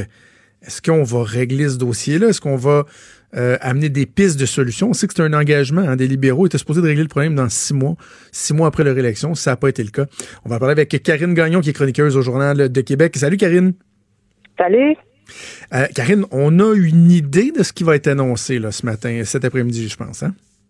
Oui, exactement. On sait que euh, bon, M. Yvon Charret, euh, euh, ancien grand patron chez l'industriel Alliance, qui a négocié dans le dossier de l'amphithéâtre, va être nommé comme négociateur. Et en fait, son mandat, là, ça va être de voir avec le CN qu'est-ce qu'on fait pour le pont de Québec. Et ça peut aller jusqu'à un rachat du pont par le gouvernement fédéral, ce qui est l'option qui est là, en fait depuis depuis fort longtemps, là, qui a souvent été évoquée. Euh, mais que le, gouvernement n'avait jamais euh, mise de l'avant, comme on, va le faire aujourd'hui. Ça implique quoi, ça, le, fameux rachat du pont? Comme tu dis, ça fait longtemps qu'on en parle. Bon, tu sais, le problème, c'est l'entretien, particulièrement la peinture du pont. Personne ne veut payer. Si le gouvernement fédéral rachète le pont, en quoi ça va régler le dossier? Ben, moi, je pense que c'est une erreur historique, en fait, d'avoir euh, cédé le pont, euh, un lien euh, économique aussi important là, à une entreprise privée, parce qu'évidemment, le CN n'a aucun avantage là, à, investir des centaines de millions de dollars pour pour le, le repeindre. Et ben, donc, ce qu'il faut, c'est que le gouvernement fédéral répare cette erreur-là et redevienne propriétaire. Sauf qu'en contrepartie, ben, c'est certain qu'il faut il faut que va falloir que M. Charest négocie euh, une compensation pour euh, pour euh, avec le CN pour parce que bon, il y a quand même il y a quand même pas eu les investissements qu'il aurait dû y avoir pour le, garder en état. Hein. Quand on arrive à Québec, on le mm. voit bien, là, le pont il rouille sous nos yeux. Ça fait des décennies que c'est dénoncé, qu'on essaie de trouver une solution. Puis malheureusement, ben là, on on arrive avant, juste avant l'élection, puis on, met de l'avant cette solution-là qui aurait pu être mise de l'avant, à mon avis, euh, bien avant là, par le gouvernement qui s'était engagé, euh, comme tu le disais tantôt, à régler le dossier six mois après son élection. Trouves-tu que ça ressemble à un plaster un peu, Karine, à quelques jours, quelques semaines du déclenchement des élections, de dire, ben, lorsqu'on va faire le bilan dans la région de Québec, on pourra dire que, ouais, le pont, on l'a peut-être pas réglé, mais vous savez, on a tout fait, on a travaillé fort. Euh, bon, il y a des sources matin dans le journal qui disent, ah oui, aussi le provincial qui nous a pas trop aidé, etc. Puis là, ils disent, ben, au moins, là, on a un plan de match qu'on va, euh, qu'on va établir. Comme tu dis, il me semble ça aurait pu être fait avant, puis ça, ça a un peu les allures d'un plaster. Ouais, ben, ils, ont, ils ont beaucoup attendu euh, euh, parce que bon, il aurait eu l'air fou d'arriver effectivement à, à l'élection puis de dire euh, ben écoute, on n'a pas respecté notre engagement. Fait que fallait qu'il fallait qu'il se passe quelque chose. Ils ont essayé avec le gouvernement du Québec, ça n'a pas fonctionné. Là maintenant, on se tourne vers euh, l'option de bon qui, qui, qui, avait été évoquée là dès le départ par le ministre Duclos, euh, mais il s'était fait rabrouer. en fait, il nous avait accordé une entrevue, il nous avait dit que le rachat faisait partie des options. Ah il s'était fait rabrouer par le bureau du premier ministre Trudeau. puis là, ben depuis ce temps-là, ça n'avait pas été évoqué aussi aussi clairement que ça sera aujourd'hui. Euh, mais c'est ça, c'est dommage que ça survienne euh, comme ça aussi tard parce que bon, qu'est-ce qui va arriver par la suite? Euh, Moi, je l'écrivais ce matin, c'est un dossier qui traîne tellement puis qui risque de continuer à traîner là. Si par exemple on change de gouvernement, bon, qu'est-ce qui va arriver avec avec ces négociations là Donc c'est juste ça qui est, qui est dommage là, c'est qu'on ait attendu autant avant de, mettre de l'avant cette solution là qui qui était très logique là finalement. Karine, je te, je te raconte l'anecdote. Quand j'ai commencé à travailler pour Jean Lapierre, qui était ministre des Transports euh, fédéral à l'époque, c'est fin 2004, je pense, début 2005, le premier événement auquel j'ai participé avec lui, là, je pense que ça faisait une semaine, je travaillais pour lui, c'était un discours devant la Chambre de commerce de Québec. Et le point central, c'était le CN. Je pense qu'on parlait à ce moment-là de la possibilité de poursuivre le CN. Écoute, on est rendu 14 ans plus tard. Euh, c'est toujours pas fait. Et je, te ferai le parallèle lorsqu'on, je dis, bon, un ministre qui intervient, c'est Jean Lapierre à l'époque. On en a parlé sous les conservateurs. Les libéraux en ont parlé, Jean-Yves Duclos, etc. Tu sais, Yvon Charret, euh, c'est un homme d'affaires qui est respecté dans la région de Québec et tout. OK. Fait que mon premier réflexe, c'est de me dire, bon, euh, il y a peut-être là une bonne idée, mais en même temps, je me dis, normalement, lorsque tu as un ministre qui parle au nom d'un gouvernement, qui intervient auprès du CN, puis qui dit ça va être ça, ça, ça, ou voici les options. Il me semble c'est pas mal l'autorité suprême. Donc, tu sais, en quoi Yvon Charret peut être perçu comme une espèce de sauveur dans ce dossier-là? Ben, je pense que ça prenait peut-être quelqu'un de l'extérieur parce que c'est tellement difficile de négocier avec le CN. Puis tu sais ça là-dessus, euh, c'est sûr qu'ils ont essayé d'en venir à une entente, mais là ça fait quand même plusieurs années. Là. Au début, ils pouvaient toujours dire ouais, mais là il faut s'asseoir, puis il faut voir avec les partenaires, puis il faut il faut négocier avec le CN. Mais Là, après quelques années, tu vois que ça fonctionne pas. Le CN a démontré vraiment aucune, aucune, aucune ouverture, aucune pas une once de bonne foi dans ce dossier-là. Fait qu'à un moment donné, euh, bon, il aurait pu décider avant là, de, de nommer euh, comme une espèce de, de, médiateur dans le dossier externe qui aurait pu euh, manœuvrer. bon, est-ce que c'est parce qu'on se dit que ça va être bien long encore une fois? Sans doute. puis qu'on serait pas arrivé sans doute à une solution avant avant cette élection-là, mais bon, ça ne fait qu'encore une fois euh, reporter euh, le dossier puis engendrer des délais supplémentaires. C'est ça qui est dommage parce que mm. il va falloir à un moment donné qu'il se règle le dossier puis ça là-dessus, euh, tant les conservateurs que les libéraux n'ont pas été capables hein, de, de le régler ce, ce, cet épineux dossier-là. Puis le pont de Québec, ben on, parce que je sais qu'il y a des gens qui vont qui, disent tout le temps, ouais, mais pourquoi on démolit pas ça Ben on nous dit qu'il est bon jusqu'en 2094. C'est un lien essentiel. Euh, euh, les, deux ponts là, à l'ouest, euh, on peut pas s'en passer pour l'économie de la région de Québec. C'est des liens primordiaux entre les deux rives. C'est l'entrée de, de la capitale nationale. Alors, on peut pas dire on, le détruit puis hmm. on s'en passe. surtout pas que les projets de développement qui s'en viennent dans ce coin-là de la ville. Avant de te laisser, Karine, je veux qu'on parle de l'autre dossier qui retient l'attention, c'est le, chantier maritime Davy. Il y avait eu des bonnes annonces il y a quelques semaines. Là, on dirait qu'il y a un peu d'eau dans le gaz. Puis tu parlais de Jean-Yves Duclos qui, a quelques années, est obligé de se dédire concernant la possibilité de, de, de, de, se porter acquéreur du pont de Québec. Hier aussi, le ministre Duclos est obligé de se dédire, mais dans la même journée sur des propos qu'il avait tenus en lien avec les craintes là, qui, sont, qui sont bien vivantes euh, chez, chez la, à la Davy. Ben, en fait, euh, je sais pas si tu es d'accord avec moi, mais la, plupart des observateurs, ou je dirais même l'unanimité, euh, on était convaincus que c'était dans la poche pour la ben que, ben que ça serait le troisième joueur pour ce qui est de la stratégie nationale euh, de construction navale. Puis là, ben, ce qu'on s'aperçoit, c'est que c'est pas tant certain, là. En tout cas, le, délai qui a été accordé, là, euh, puis qui pourrait permettre une ouverture pour un chantier en Ontario, ça laisse croire que, bon, il y a encore une certaine incertitude, là. Alors, est-ce qu'on a essayé de jeter de la poudre aux yeux parce qu'il y avait des élections qui s'en venaient, puis euh, faire plaisir hmm. un peu à tout le monde? Euh, on peut se poser la question. Puis euh, M. Duclos, ben, effectivement, là, est allé dire qu'il y avait peut-être des problèmes de recrutement de main-d'œuvre à la Davy. Alors ça, qu'est-ce que ça veut dire? Est-ce que ça veut dire que c'est parce qu'on pense que Davy pourra pas assurer, puis finalement, on n'est plus certain que ça va être le troisième joueur? Ça soulève toutes sortes de questions, là, ces, ces sorties-là. Karine, toi et moi, on s'entend sur plein de choses. Il y a un dossier qui nous... Euh, qui nous divise. Euh, je, sais que tu peux, tu peux pas, je ne veux pas que tu me dises rien, mais il y avait un, petit teaser dans le journal euh, ce matin. en fin de semaine, il y a un sondage qui va être dévoilé. on va parler de l'état des routes versus appétit investissement dans le troisième lien. J'ai l'impression qu'on n'a pas fini d'en jaser. Hein? Oui, je pense que ça va t'intéresser. Ça va intéresser beaucoup les lecteurs, puis ça va faire rebondir encore une fois ce dossier-là, hein, qui n'a pas fini de faire couler beaucoup d'encre. Alors euh, oui, je, on pourrait s'en reparler quand tout ça aura été dévoilé, là, mais franchement, c'est franchement intéressant. on va suivre ça, Karine. Toujours un plaisir de te parler. Merci, moi aussi. Merci. Salut, Karine Gagnon, qui est chroniqueuse au Journal de Québec.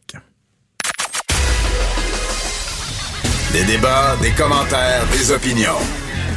Ça, c'est franchement dit. Cube Radio. On poursuit avec la chronique disque dur avec Stéphane Plante qui est dans le studio à Montréal. Salut Stéphane. Salut, ça va bien?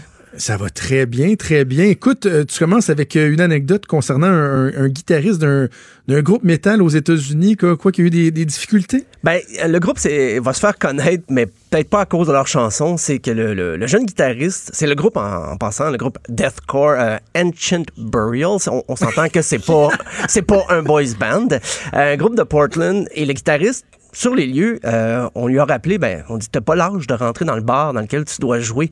Donc, euh, désolé, mon gars, tu vas pas faire le show. Ah. Et lui, il, a 19 ans, parce qu'aux États-Unis, c'est 21 ans, là où il y a de l'alcool.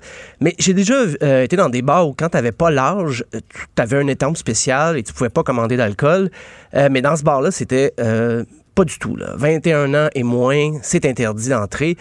Donc, ce qu'il a fait, très ingénieux, lui avait un système euh, sans fil sur sa guitare, un peu comme des micros sans fil, mais ça existe aussi pour les guitares, pour éviter d'avoir des longs, longs fils. Lui, euh, il a, il a laissé son ampli en dedans et il a joué à l'extérieur du bar, Ben sur le trottoir. et euh, avec la, la fenêtre ouverte, donc, il pouvait suivre ce que le groupe faisait. Et l'autre guitariste, par solidarité, qui lui aussi est muni d'un système sans fil, est sorti euh, par ce- la compagnie comme ça. Donc, gros show métal. Euh, puis c'est quelqu'un qui a filmé la scène, il en revenait pas. Puis lui, il faisait l'aller-retour, il allait en dedans, il allait voir. Puis les gens s'arrêtaient sur le trottoir pour voir le, le jeune. Il y a des gens qui sortaient de la salle pour aller comme encourager le guitariste qui était dehors. Fait que lui, il s'est vraiment dit The show must go on. C'est pas vrai que je ferai pas un spectacle. Et c'est drôle parce que c'était un groupe local. Ils viennent de, de Portland, en Oregon.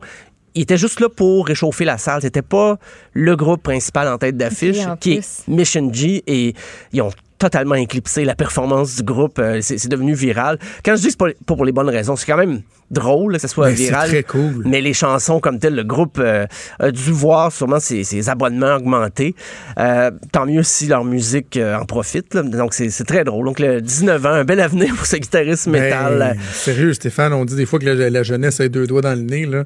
C'est- moi, c'est de la détermination. Ça, Ah là, oui, c'est- il, est ingénieux. Euh, bravo à ce jeune-là. C'est sûr que si c'était arrivé comme pour un, un festival extérieur, ce serait plus compliqué. là. C'est à AV Montréal de, de se mettre sur l'île à côté puis commencer à jouer. C'est plus compliqué, mais d'un petit bar comme ça, avec la fenêtre ouverte, donc euh, tout était parfait. Lui, il a, fait son show tout le long.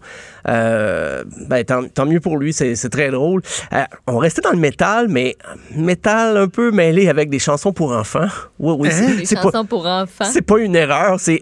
Henri Dess, le, le, Au le clair chanteur. de la lune. Voilà. Le- Henri Dess, le chanteur des, des tout petits depuis euh, plusieurs générations, euh, a été invité à se produire euh, au festival Motocultor. Vraiment un festival métal euh, en Bretagne. et devant 12 000 fans, il s'est laissé aller, il a chanté ses tunes.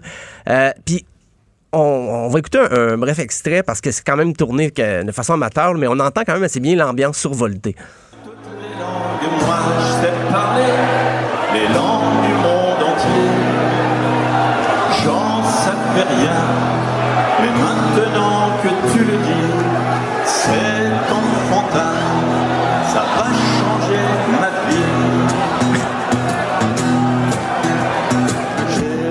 Sans- OK, mais fait- donc il a joué son répertoire a- euh, oui. normal. là. Il n'a pas donné une sauce métal. Il a- par moment, il y avait quand même un groupe qui l'accompagnait sur scène, euh, les, les grands gamins, là, le groupe qui le suit de temps en temps. C'était un petit peu plus rythmé, mais il est resté très fidèle à son répertoire. Et c'était pas un dîner de con, là. Vraiment, le public, des ados, même des jeunes adultes, se rappelaient ça de leur enfance et chantaient les chansons avec lui. Euh, c'était pas une blague. là. Le, le festival l'avait vraiment mis dans la programmation en sachant que ça allait être un succès. Henri Dess lui-même était pas sûr, il était vraiment 78 ans. à lui, il s'attendait pas à ça du tout. Euh, il y avait, au début, il y avait 2000 spectateurs et rapidement, il y en a eu 12 000 devant lui. Euh, et c'est un, un vrai succès. Là. Parce que son fils, en fait, est fan de métal. Son Pierrick, euh, c'est lui qui a fait le lien entre les organisateurs du festival en disant Mon père, il serait capable de le faire, puis je suis pas mal certain que ça marcherait. Et ils n'ont pas hésité. Et euh, non, ce- celui qui hésitait, je pense, c'était Henri Dess lui-même, qui était pas certain, mais qui a un certain sens de l'humour. Puis, ben, OK. euh, donc, mais je je serais curieux quand même de voir euh, Atchoum euh, au EV Montréal, la chanteuse pour enfants. Je, je serais vraiment curieux. Ou on, on ramène Henri Dess. Je, je l'ai demandé pour David Hasselhoff, mais pourquoi pas Henri Dess à EV Montréal? C'est à suivre. EV Montréal qui veut miser sur la famille de plus en plus, faire des, genre Un des bon prix. moyen. Pourquoi pas, hein, Henri Dess? Oui. euh, c'est vrai qu'au Québec, par contre, il y a peut-être pas la même popularité qu'il y a- avait en France. là, parce qu'en Mais, France... mais, mais, tu sais, au Québec, on a eu un exemple. Il y a Jérémy Gabriel qui avait été. C'est-tu à Montebello qui avait ouais, été. ça monte euh, Bello, ouais, ouais, ouais. Mais Qui avait fait une version un peu trash de. De sa chanson. I don't I care. don't care. Eh, Euh, ouais. ben, peut-être les, les- les chansons de passe-partout. euh, je sais pas, euh, monter les chansons de passe-partout en métal pour. euh, Ma un- petite vache à mal aux pattes version métal. c'est Je l'attends, je l'attends. c'est en qui vont interpréter ça? À suivre, dossier euh, à surveiller. Euh, sinon, en terminant, ben, c'est les premières images du film Stardust, qui va être un autre biopic musical. euh, là, c'est sur David Bowie.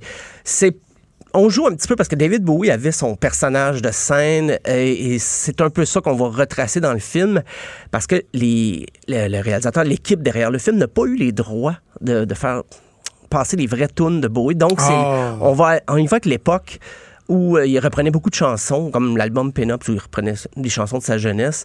Euh, mais ça complète un peu une espèce de trilogie du glam. Années 70, il y a eu Bohemian Rhapsody avec, sur, sur Freddie Mercury et Queen. Il y a eu Rocketman sur Elton John. Et là, une autre figure emblématique des années 70, David Bowie et le film Stardust. En fait, son personnage, c'était un peu son alter ego dans le temps. Il se déguisait, il s'appelait Ziggy Stardust en spectacle. On va explorer un peu ça. Euh, et je pense que c'est quand même une bonne idée parce que moi qui est un grand un fervent de ce genre de film sur la, la- la vie d'une vedette rock et tout ça, je trouve que quand on veut couvrir 50, 60 ans de carrière, euh, on perd des bouts. Il y a des raccourcis inévitables, il y a des distorsions par rapport à la réalité. Mais quand on se concentre sur une partie précise de la carrière d'un artiste, souvent, on, on manque moins d'affaires. Et comme un exemple, j'aime beaucoup nommer, c'est Backbeat, le film sur les Beatles, mais avant qu'ils deviennent populaires. Euh, il est vraiment bien fait. Et peut-être, il y a des bonnes chances. Stardust, c'est certain, je vais aller le voir. Je, je vais aller voir. C'est les seules fois que je vais au cinéma, c'est avec mes enfants, des films de Pixar ou des films, euh, des biopics euh, music- musicales. Donc, à surveiller en, aussi. en même temps, Stéphane, là, je- le fait qu'il n'y ait pas accès à son répertoire, qu'il n'y ait pas les droits, qu'ils sont obligés de se rabattre sur des, Des des reprises, chansons hein. que soit là, vraiment les initiés, les, les fans de la première heure de Bowie vont reconnaître. Moi, je- moi, il me semble que ce serait suffisant pour que je dise, bon, ben, on va le mettre sur la glace, le projet, tant qu'on réussira pas à les convaincre, parce que il me semble qu'il va avoir une déception, c'est presque inévitable? Ah, c'est sûr que les, les- les vrais fans de Bowie. Ben, D'ailleurs, quand c'est sorti, les images sur euh, Variety cette semaine, les fans de Bowie, ça se déchaînait. Là, là, c'était justement le film, il est attendu qu'une un fanal déjà. Là. Euh, mais il y a aussi, c'est parce que le fils de David Bowie, Duncan Jones, est réalisateur lui-même. La rumeur veut que lui ait eu aussi l'idée, parce que c'est lui qui a dit non, vous n'aurez pas les droits pour les chansons de mon père dans, le film, les chansons écrites par euh, Bowie.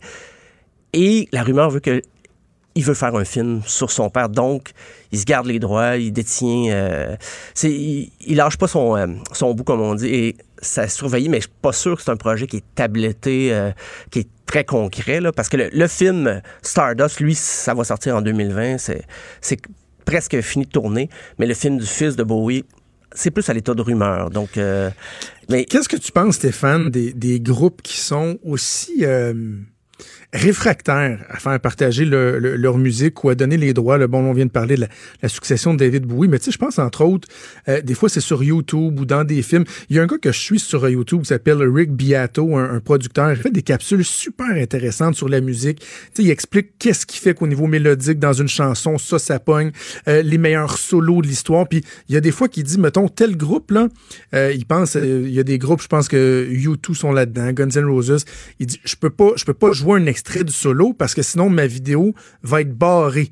Il me donne pas le droit d'utiliser ça. Je, trouve que ce serait un peu ridicule en 2019 de dire non, non, t'as pas le droit de reprendre ma tune ou quoi que ce soit. C'est, enfantin, même à la limite, non? Ben, surtout, c'est dur d'avoir le contrôle. Je trouve ça.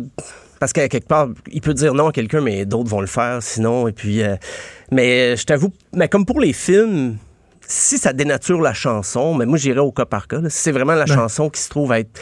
Mais tu sais, pour. euh, comme tu parles des capsules YouTube, si le- le- le- c'est vraiment à propos de la musique, je vois pas en quoi ça peut déranger les créateurs de la chanson. là. Je- c'est un peu. euh, des fois, je trouve que c'est un peu hautain, je dirais. Ben, c'est. Ah, utilisez pas ma chanson parce que vous la sortez de son contexte, vous la dénaturez. Ah oui, c'est ça. Mais À à la moi, ça l'a fait juste vivre encore. Quelqu'un qui fait une version acoustique dans son salon de tatoune, ben, crème, il a fait vivre. Ben, c'est ça. Il va la faire connaître à d'autres gens qui la connaissaient peut-être pas. Et- je peux comprendre pour de la pub des fois parce que ça va annoncer un produit qui est peut-être pas bon euh, éthique ou en lien avec la, la création de l'artiste.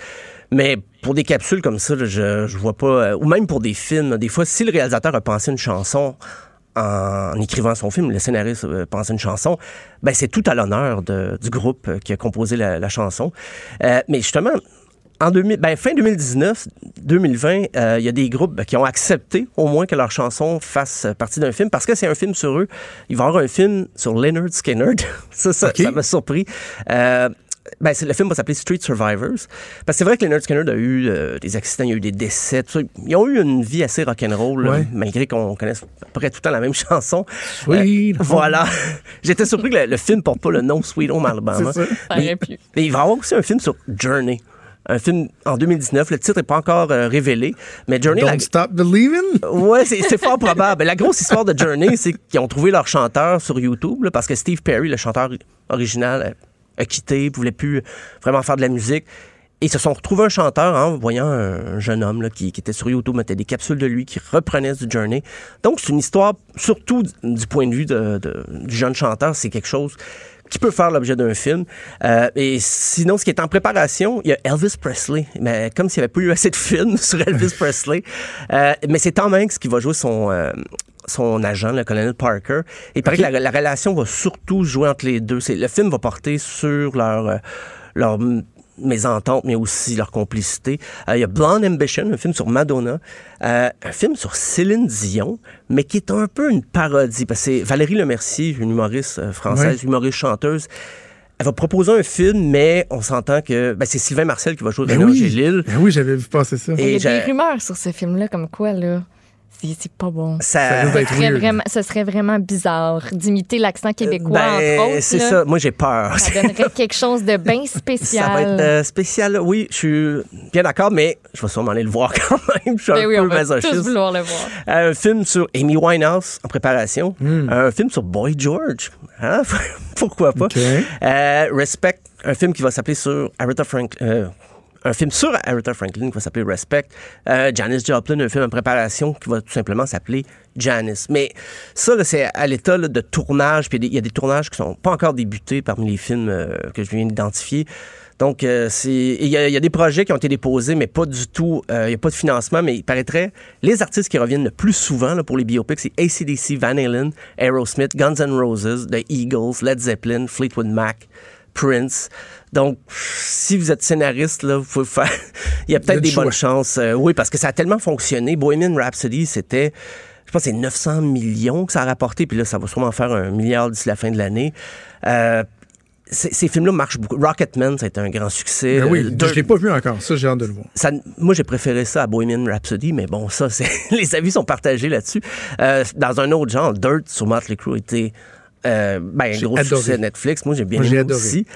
Donc, ça donne l'idée à des producteurs. Fait qu'il y a beaucoup de projets comme ça, de, de biopic qui étaient sur la glace. Puis là, tout d'un coup, ça, ça continue à intéresser les producteurs. Fait que c'est- peut-être qu'il y en aura trop à un moment donné, mais pour moi, il n'y en a jamais trop. Là, mais c'est, je suis un fan Ouais, ouais. fini. Là. Je suis pas le, le public, euh, je suis pas le, peut-être le grand public de, de cinéma. Stéphane, quelle belle semaine on a passée. On remet ça la semaine prochaine. Je te souhaite un bon week-end. Merci. Et toi aussi. Euh, Stéphane Plante. Maude, avant d'aller en pause, il y a une nouvelle de dernière heure qui vient de tomber. Oui, les actionnaires de Transat qui étaient réunis à l'hôtel Sofitel pour une assemblée extraordinaire ont euh, finalement approuvé l'offre d'achat d'Air Canada. Ça vient tout juste euh, de tomber. Il devrait y avoir d'ailleurs un point de presse là, euh, sous peu de Jean-Marc Eustache. Ce sera sa première conférence de presse depuis tout le début de cette espèce de saga-là et ce sera aussi sa dernière. J'imagine qu'il euh, il va en profiter pour annoncer la fermeture complète et totale de Transat, le congédiement de tous les employés québécois et euh, une explosion des prix. On va voir. Non, non, je, je fais des blagues, mais je pense qu'on a raison d'avoir des, des- des réserves euh, envers cette transaction-là. En même temps, les affaires, c'est les affaires. Est-ce que le gouvernement devait intervenir de quelque façon que ce soit? Non, parce que c'est pas eux qui sont l'actionnaire de contrôle. Euh, tout un chacun a fait ses représentations. Moi, je l'ai dit cette semaine, j'aurais bien aimé que le groupe euh, formé par Pierre-Carl Pelado et d'autres investisseurs, on parlait peut-être d'Air France, de KLM, euh, puissent avoir accès aux mêmes informations que euh, Air Canada avait, qui n'ait pas eu une exclusivité qui soit donnée à Air Canada dans la négociation avec Transat pour qu'eux puissent voir s'il était en moyen de, de concurrencer, d'apporter une offre qui aurait pu peser dans la balance. Malheureusement, Transat a choisi de ne pas le faire. Il y a plein de questions euh, qui demeurent, entre autres les gros versements qui ont été faits aux, euh, aux dirigeants principaux d'Air Canada. Est-ce qu'il n'y a pas eu délit d'initié ou quoi que ce soit? Pour le reste, je maintiens que pour le voyageur, euh, il y a des questions à poser, il y a des craintes, mais je- pense qu'il faut quand même prendre un certain recul et se donner le temps de voir ce que ça va donner. Il est franc et nuancé. Jonathan Trudeau. La politique lui coule dans les veines. Vous écoutez Franchement dit. Bon, Maude, euh, je- on va aller à Vincent Dessureau dans pas long, mais là, je, je- je- je suis un peu perplexe parce que tu me dis que tu as un invité ou une invitée surprise pour moi. Là, c'est comme si je perdais le contrôle du show. là. Oui, ben, je parlais avec cette personne mystère au, euh, au bureau. Puis il me disait, ben là, euh, c'est le fun, votre show, c'est 10h à midi, mais là, moi, je pourrais plus y parler, tu sais, durant mon émission à. Fait que je me suis dit, avant que ce soit rendu vraiment impossible, ben là, je vais les réunir au moins pour un petit cinq minutes ensemble en ondes. On va parler à Mario Dumont qui est sur un terrain de golf présentement. Je n'y suis plus. Ah, il est plus là. Il a fini. Ben là, ça s'est-tu bien passé? Oui, quand même. Correct? Quand même. Hey, salut, tu sais, toi puis moi, on, on se bat pour euh, un concours, je pense, autant à TVA qu'à Cube. C'est les, les plus bronzés. Mais tu, tu me dépasses toujours d'un d'un- d'un petit peu plus. Ouais, là, Le j'ai encore, dit, euh, j'ai encore une manche ce matin là, de, de ben là, c'est bronzage. ça. Comment ça va? Ça va très bien, ça va très bien. Mais oui, euh, c'est- c'est c'est la réalité de ta nouvelle heure d'émission. là. Notre bloc de 11 heures de politique euh, quotidien à Mm. LCN euh, ne sera plus possible. Oui, et, c'est drôle parce que tout le monde euh, me dit, c'est le fun, t'as une heure de plus, nouvelle émission, tu travailles avec Maud, puis je dis, tout ça, c'est génial, j'aime ça faire la radio, c'est le fun. En même temps, tu sais, qu'on travaille sur plusieurs plateformes comme ça, tout ne peut pas être parfait.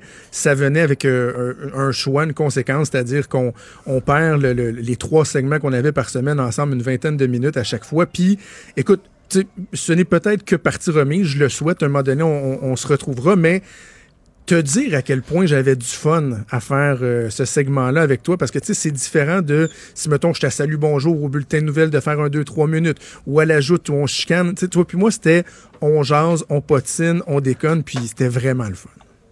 Oui, on avait beaucoup de plaisir à le faire. Mais il y aura d'autres occasions. Il y aura d'autres occasions, j'en ai aucun doute. La, la- la- la vie est longue. Mais tu vois, euh, c'est euh, c'est quand même le, le- je dirais l'avantage dans notre dans notre travail qui fait que c'est quasiment pas du travail. Je veux dire, quand on faisait ce, ce, ce 14-15 minutes-là de politique, c'est dur de dire qu'on est en train de travailler. là. On jase de toutes sortes d'histoires. Euh, j'ai hâte de voir ce que tu vas me raconter. Quand je t'en raconte une, j'ai hâte d'avoir ta réaction. Tu sais, c'est dur. Tu sais, si, si on se compare avec d'autres métiers très durs là, pour lesquels on- c'est dur de dire nous autres, on, on travaille. Là. Puis, bien sûr qu'on travaille dans le sens que dire, on n'a pas la science infuse. là. Si on est au courant de ça, c'est parce qu'on a lu, c'est parce qu'on a le parlé à des gens, c'est parce qu'on s'est gardé informé. Mais je veux dire, une fois qu'on a fait tout ce travail de préparation puis d'être au courant des affaires, dans l'exécution, on n'a pas l'impression de, de travailler fort. On a quasiment l'impression de s'amuser. On est quand même privilégié. Le plus dur, je pense, euh, des fois, c'était de ne pas avoir le piton trop collé. Là. Il y a une couple de fois qu'on est passé proche de l'échapper. Et des fois, euh, euh, tu sais, ce que les gens voient pas, c'est que souvent, bon, on va, même si on n'était pas, souvent j'étais en duplex à Québec, on se parle avant les segments ou pendant les pauses. Et c'est arrivé quelquefois que deux secondes avant d'entrer en onde, on aurait pu, euh, on aurait pu avoir l'air fou un peu en rentrant en onde à, à juste rire puis pas être capable de parler. là. Oui, parce que la politique, ça peut faire rire aussi, là. Ou certaines, certaines personnes, leur comportement et leurs actions, des fois, on en rit en ondes, là, mais c'est sûr que des fois, hors d'onde, on peut s'en permettre une coche de plus. Mais là, t'as un beau duo avec Maude, là. Oui, écoute, j'ai le, le, le même genre de duo, puis tu sais, je, je suis pas dans la flagornerie, là, mais tu sais, toi puis Des, ce que vous avez comme dynamique, comme duo, moi, ce que j'avais en tête en voulant travailler euh, avec une personne comme Maude, c'était ça, tu sais, d'avoir une personne euh, qui, qui est super professionnelle, qui est sympathique, avec qui l'échange est facile, puis écoute, une première semaine de fête, je suis très, très, très, très heureux. Euh, toi, tu as repris le collier avec, euh, avec euh, Vincent aussi au cours de la dernière semaine, donc on vous écoute à 15h cet après-midi, puis à LCN, tu recommences, c'est quoi, c'est le 2 septembre? C'est ouais, le jour de la fête du travail. OK. L'après-midi, t'es-tu là? Tout, en fait, toutes les émissions régulières de LCN recommencent avec la fête du travail, donc dans, Ok. dans 10 jours. OK, mais après-midi, tu te fais bronzer. C'est ça que je comprends? Oui, oui, je suis encore. Cette semaine, j'avais une semaine de trois jours, là. Une longue fin de Ah, semaine. mais la semaine prochaine, je reprends lundi, là, je reprends le collier jusqu'à Noël après ça. OK. Ben écoute, toujours un plaisir de te parler, puis on se recroise bientôt, Mario. Hey, salut, bonne Merci, saison. Mario. Bye. Salut, Bye. Mario Dumont, qu'on entend euh, en semaine avec euh, Vincent à 15h et qu'on peut entendre évidemment à LCN aussi à TVA. Euh, merci, merci de, de, de, de, m'avoir euh, donné ce- ce- cette opportunité-là. On se parle jamais à radio, Mario, puis moi, juste à TV. Non, mais c'est ça. Fait que je me suis dit, ben là, tant qu'à faire, tant qu'à être là. bien fait. Puis tant qu'à poursuivre dans, dans la série de- d'invités surprises qui se pointent n'importe quand dans le studio cette semaine. euh, Sais-tu que j'avais peur, je vais te le dire, là? OK, t'avais, ah, t'avais peur? J'avais peur, mais non, mais pas ça, les surprises? Oui, non, j'aime ça. Ah Oui, j'aime ça. Mais je, je me disais, elle va-tu mettre genre Mario Pelcha en ligne? Pourquoi, j'aurais été- mis Mario Pelcha en Parce que, parce que j'ai fait un fou de moi dans les promos cet été. Je sais pas si Maxime l'a fait jouer dans les promos, mais lorsqu'on Ah, enregistrait des, des, des, petits segments, là, tu sais, pour euh, qu'est-ce que vous avez, crème glacée ou euh, je sais pas trop quoi. Moi, j'ai beaucoup là. entendu celle-là du Speedo, là. OK, bon, ben, il y joué aussi beaucoup. comme la chanson Plaisir coupable et j'ai chanté comme un débile dans mon micro.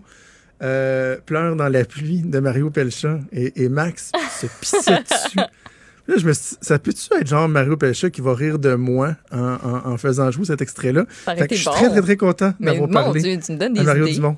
Très content. Hey, Vincent, justement, on parle de Vincent Dessureau. Il est en studio avec nous. Salut, Vincent. Salut. Merci de m'avoir prêté euh, ta douce Ben là, pendant écoute, quelques minutes. J'étais en larmes, là, c'était tellement beau votre moment à toi et Mario. Là, tu nous lances des fleurs à moi et Maude, puis là, on s'écoute, on se pourrait Ben plus, oui. là. Et puis Mario qui a eu des commentaires dithyrambiques à ton endroit dans une, dans, dans une revue dernièrement. Là, Oui, sur Facebook. dans l'éco-vedette, je l'ai montré à tout le monde. Mais. Y a-tu de l'amour?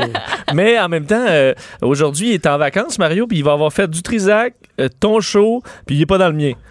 Bon. Fait que je veux dire, euh, je sais pas, je le prends comment, là, mais t'es-tu en vacances ou tu l'es pas, Mario? Ah oui, bon, c'est ben, ça. va au Ben, c'est golf, comme- puis, puis, puis c'est reviens comme la lundi. semaine passée, euh, j'étais dans ton show deux fois alors que j'étais encore en vacances. Hein? Euh, Fait que, euh, c'est ça. On aime ça. C'est vrai, c'est On vrai. aime ça travailler. Hey, on commence tes sujets. J'y vais pas dans l'ordre que tu m'as donné. J'espère toujours, t'as te toujours le, droit de, de faire ce que tu veux. Parfait. Euh, on a parlé de porn un peu plus tôt dans, dans l'émission. Je savais On que t'allais aller là parce en que premier. Il y, a, euh, il y a un événement qui va avoir lieu à Québec, là, un casting de porn dans un bar. Ça fait bien, bien, bien parler.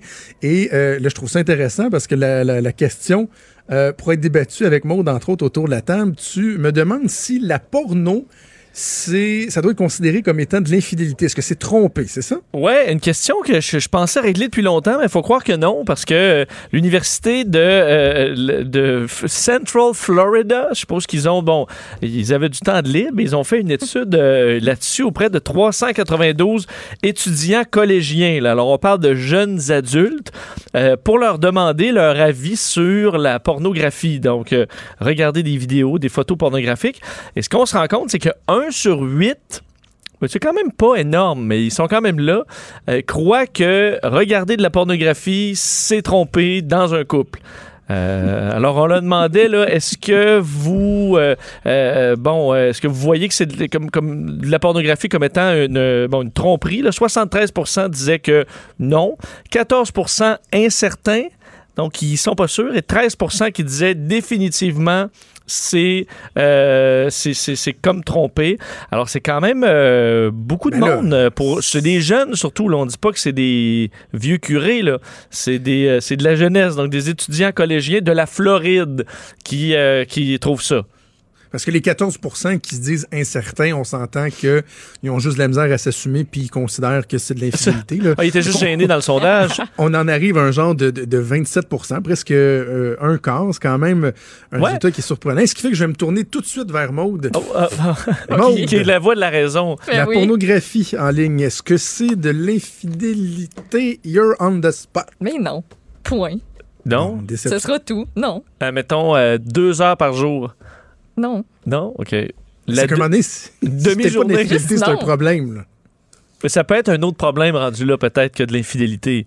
Ça peut Mais être là, à un moment donné, À un branche-toi. moment donné, si, si la personne en consomme trop, on peut se poser beaucoup plus de questions puis dire, bon, il y a peut-être un petit problème quelque part. Ouais, j'ai plus de jus après ça, euh, comme on Ben oui, dit en ça. fin de journée, parce que là, tu dis, écoute, gère, gère-toi. Parce qu'on dit, entre autres, dans les petites euh, statistiques de ce 13 %-là, là, euh, on dit, euh, bon, ceux qui sont plus enclins à dire que c'est euh, de l'infidélité, euh, ben, une, euh, ils ont plus de chances, ces gens-là, d'être plus conservateurs généralement. Euh, Ce sont généralement ceux qui voient déjà la pornographie d'un mauvais œil. Alors, ils sont comme Ah, non, non, non.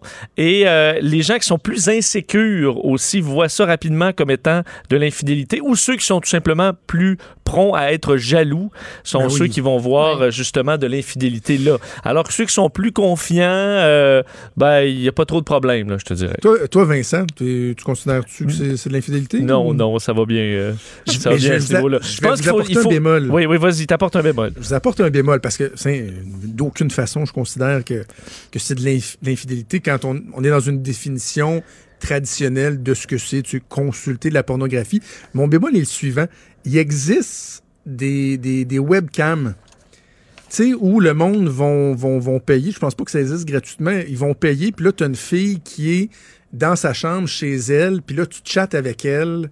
Puis, Hmm. tu sais, elle fait ce que tu veux, puis là, tu payes aux 15 minutes, une demi-heure.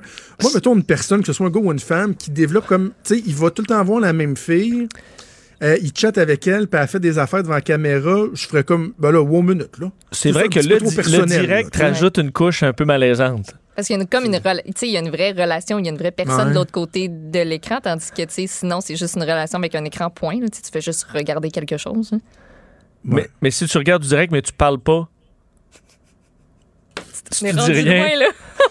Ben, J'ai l'impression que c'était tout le temps que tu vas tout le temps Mais voir là, la même juste pour toi, en même Mais toi, si, ça veut dire que si tu varies là, de filles en direct, ça c'est correct. Tant que tu vas pas voir une régulière. hein? C'est quand que même une ligne. pourrait- euh, parce que chacun va trouver va tracer sa ligne. Parce qu'il y a entre autres, il y a des sites, veux, veux pas, où tu peux te connecter à des gens euh, random, là, pas nécessairement à une fille qui veut faire de la pornographie. Là, ça, et là, ça peut mener à ça aussi. Tu dois avoir des mauvaises surprises, pareil, des fois. hein. Des mauvaises surprises? Oui, je pense que oui. Je pense que oui. là. Mais il y avait au Hein? début le fameux chat roulette, là, où, euh, Oui. tu sais, veux, veux pas, c'était comme l'idée de connecter le monde, euh, tu sais, de façon aléatoire, puis tu fais tomber sur, euh, tu sais, une Indienne ou un, un Portoricain, puis là, vous allez pouvoir découvrir le monde ensemble. Tout ça entrecoupé de pénis. à toutes les deux clics. Alors ça, c'était... il y a Quand, beaucoup- quand il, Oui. quand il y avait les chat rooms, là, tu sais, toi puis moi, on, on a connu l'époque où c'était MIRC vraiment et tout populaire. ça, là. là. Exactement. À peu près personne n'utilisait son vrai nom. Là. Tu sais, On avait tout comme un, Ben un nom de scène. Là. Toi, mettons, c'était quoi ton, ton nom? Hey boy, j'en ai eu tellement. Comment savoir? Euh, je sais pas. Pour vrai... T'as pas euh, un exemple, non? Moi, un- c'était quoi? C'est quoi? C'était Lestat. Les stats. Pour- Ouais, j'étais un fan de Pour- Dan Rice et des, euh, des livres euh, d'entretien avec un vampire, euh, La Reine des damnés, tout ça. Fait que mon, mon nom de personnage, c'était Lestat comme Lestat le vampire. Wow, OK, ça n'a pas rapport avec la SNAT, là. Non, non, mais non, Lestat, c'est Lester, normal, Lester, je sais pas. Lestat, Lestat. comme Tom Cruise dans Entretien avec un vampire. Là. C'était- Ouais. c'était- ouais. Je trouvais ça c'est ridicule, pareil. hein. Ouais, puis on s'est- Lestat. on s'est rendu compte que discuter de même avec des gens au hasard, ça amenait pas grand-chose. hein. Euh, Le chat, de même, euh, au hasard, on a un peu... euh, on est passé à autre chose. On était comme très excités de la connexion avec tout le monde. Puis finalement, là... Tu sais, tu demandais le ASV, là. Euh, Tu fais ça, toi? C'est âge, sexe, ville. Ah oui, oui, oui, oui. Là, tu disais s- s- genre salut ASV ou ça va. euh, puis là, la personne te disait ouais, euh, tu sais, euh, 18. euh, bon, puis euh, tu pouvais jaser. J'ai pas connu ça. J'ai Oui, c'est ça, hein, t'es trop jeune. C'était assez direct. Hein? C'est l'équivalent de rencontrer quelqu'un dans un bar et de dire Salut, couches-tu? Ah, C'est- Ouais, ben là, c'est DTF maintenant, mais ça, ça marche encore, mais c'est ça fonctionne sur d'autres euh, applications maintenant. OK. Parlons de, de continuons les relations interpersonnelles. Est-ce que le chien est aussi l'ami de votre cœur? Oui, Dans quel par- sens? Ben, en fait, parce que euh, étude euh, concernant les. euh, en fait, une étude euh, tchèque sur euh, les maladies cardiovasculaires qui se rend compte que avoir un chien est peut-être une des meilleures choses que vous pouvez avoir pour votre santé euh, cardiovasculaire. Enfin, on a fait le test, l'étude quand même euh, assez euh, exhaustive auprès de 2000 personnes euh, sur de nombreuses années. D'ailleurs, c'est pas terminé, ça va se terminer en 2030, cette étude-là complète, là, des gens entre 20 24 et 65 ans où on fait des entrevues, des tests, de- des tests physiques, euh, euh, bon, et, compagnie, là, le, tout, tout, tout le Bataclan des prises de sang, pour se rendre compte que ceux qui ont euh, des animaux domestiques, de 1, ont en général une meilleure santé vas- cardiovasculaire et au, au sommet de ça, c'est ceux qui ont des chiens parce que, euh, puis c'est ce que les chercheurs disent, puis ça paraît quand même évident, là, ça vous permet de rester plus actif physiquement, Ben oui. d'avoir un, un chien. Alors ça vous dégourdit, puis on dit que les gens qui ont des, euh, des animaux domestiques en, en moyenne euh, ont une meilleure alimentation. Ça, on se l'explique encore pas vraiment. C'est quoi? Ben, je sais pas. Parce qu'il mange la bouffe du chien, quoi? Non, non, ben peut-être que tu, ça t'amène une conscience de, de la nature, je sais pas, parce que 16% des non-pet owners, ceux qui n'ont pas de- d'animaux, euh, ont une, euh, une diète pauvre, contrairement à 9 chez, les, chez ceux qui ont des, des animaux. Alors la différence est quand même importante. Et pour vous donner une idée, parce que c'est pas, euh, tu sais, c'est pas dramatique la différence, mais quand même, on prend là, le- le- votre santé cardiovasculaire, c'est sur 14. Là. 0 vous êtes mort, puis 14, vous avez un cœur euh, d'athlète. Et ceux qui ont le, le médian, donc en moyenne sur, euh, sur ceux qui ont des, des animaux, c'est 10. Et ceux qui en ont pas, c'est 9. Alors, ça fait quand même une différence d'à peu près 7-8% juste pour avoir un, un animal. Et la différence entre un chien et n'importe quel autre animal, c'est 0,3. Alors, quand même un pourcentage là, qui fait une différence si vous avez des animaux de cours et si vous avez un chien encore plus. La seule mauvaise note, c'est euh, la consommation de cigarettes. Il semble que les, ceux qui ont des chiens sont plus fument davantage. Ça, encore là, c'est en République tchèque. Là. Je ne sais pas si, si on peut transposer ça chez nous, mais vous fumez plus. Peut-être parce que ça vous donne Oui, oui. raison d'aller en, en griller une dehors. Et euh, l'étude va se poursuivre donc pour encore plus, presque 10, en fait plus de 10 ans pour voir jusqu'où ça nous mène. On va essayer de spécifier qu'est-ce qui fait que les chiens euh, euh, amènent tout ça à part euh, effectivement d'aller Ouais. sortir euh, marcher, mais que les, pour les médecins, ça pourrait être une stratégie pour ceux qui veulent améliorer leur santé cardiovasculaire, carrément une recommandation de dire ben, si ça vous tente, là, c'est le temps d'avoir un chien Donc- parce que ça vous mettra plus en santé. Donc, tu as un chien, tu marches plus, mais euh, je veux dire, tu as moins de problèmes de cœur, mais tu fumes plus. Il y a comme, il y a comme un para- c'est non-sens. paradoxal. là. Ben, en fait, c'est peut-être parce que l'effet est tellement est plus positif encore, mais atténué un peu par la cigarette. Tu comprends? Et euh, mais on dit aussi que ça aide contre- à combattre l'isolation et aide à la santé mentale aussi d'avoir des, des animaux.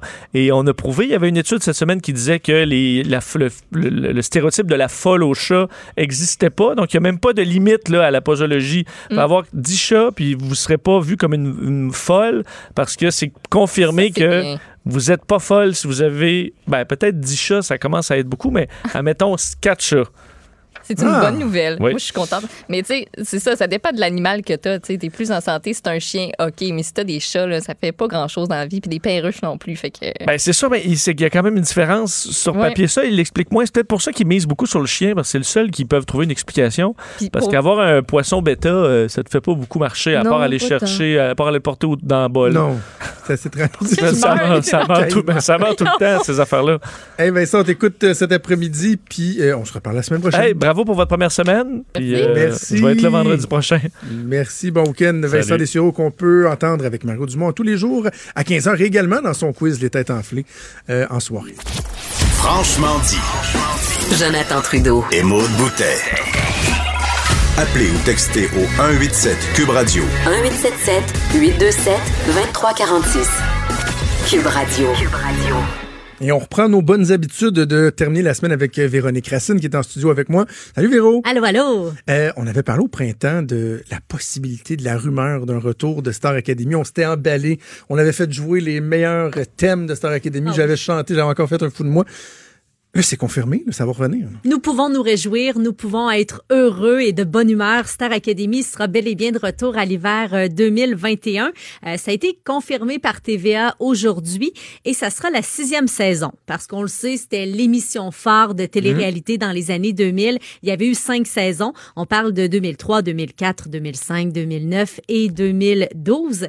Et euh, ça nous avait permis de connaître plusieurs artistes, entre autres dans la première saison. Non, mais quelle cuvée, hein? Marie-Hélène Thibert en 2003, euh, Annie Villeneuve, Wilfred Le Boutier, c'était Hey, le- gagnant.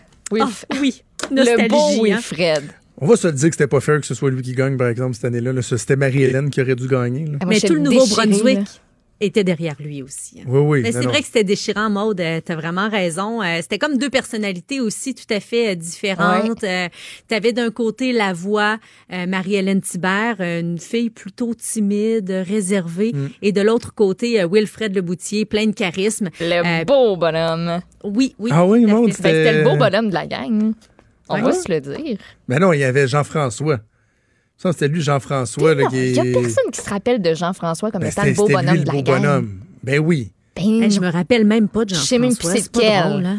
Non, moi non plus. Il y en a tellement, puis il y a Mais- tellement de saisons aussi. Il reste là. que c'est Marimé qui aura le plus percé finalement, Ouais. quand même, qui avait été éliminé, euh, pas au début, là, mais, Mais tu sais, j'aurais euh, tendance à dire Marimé. Ah, c'est ça que dis. Excuse-moi, je pensais que. Hey, voyons, excuse. Je dirais même plus, tu sais, les Dupont et Dupont, là, qui disent la même chose finalement. Ah, ça, c'était bon, là.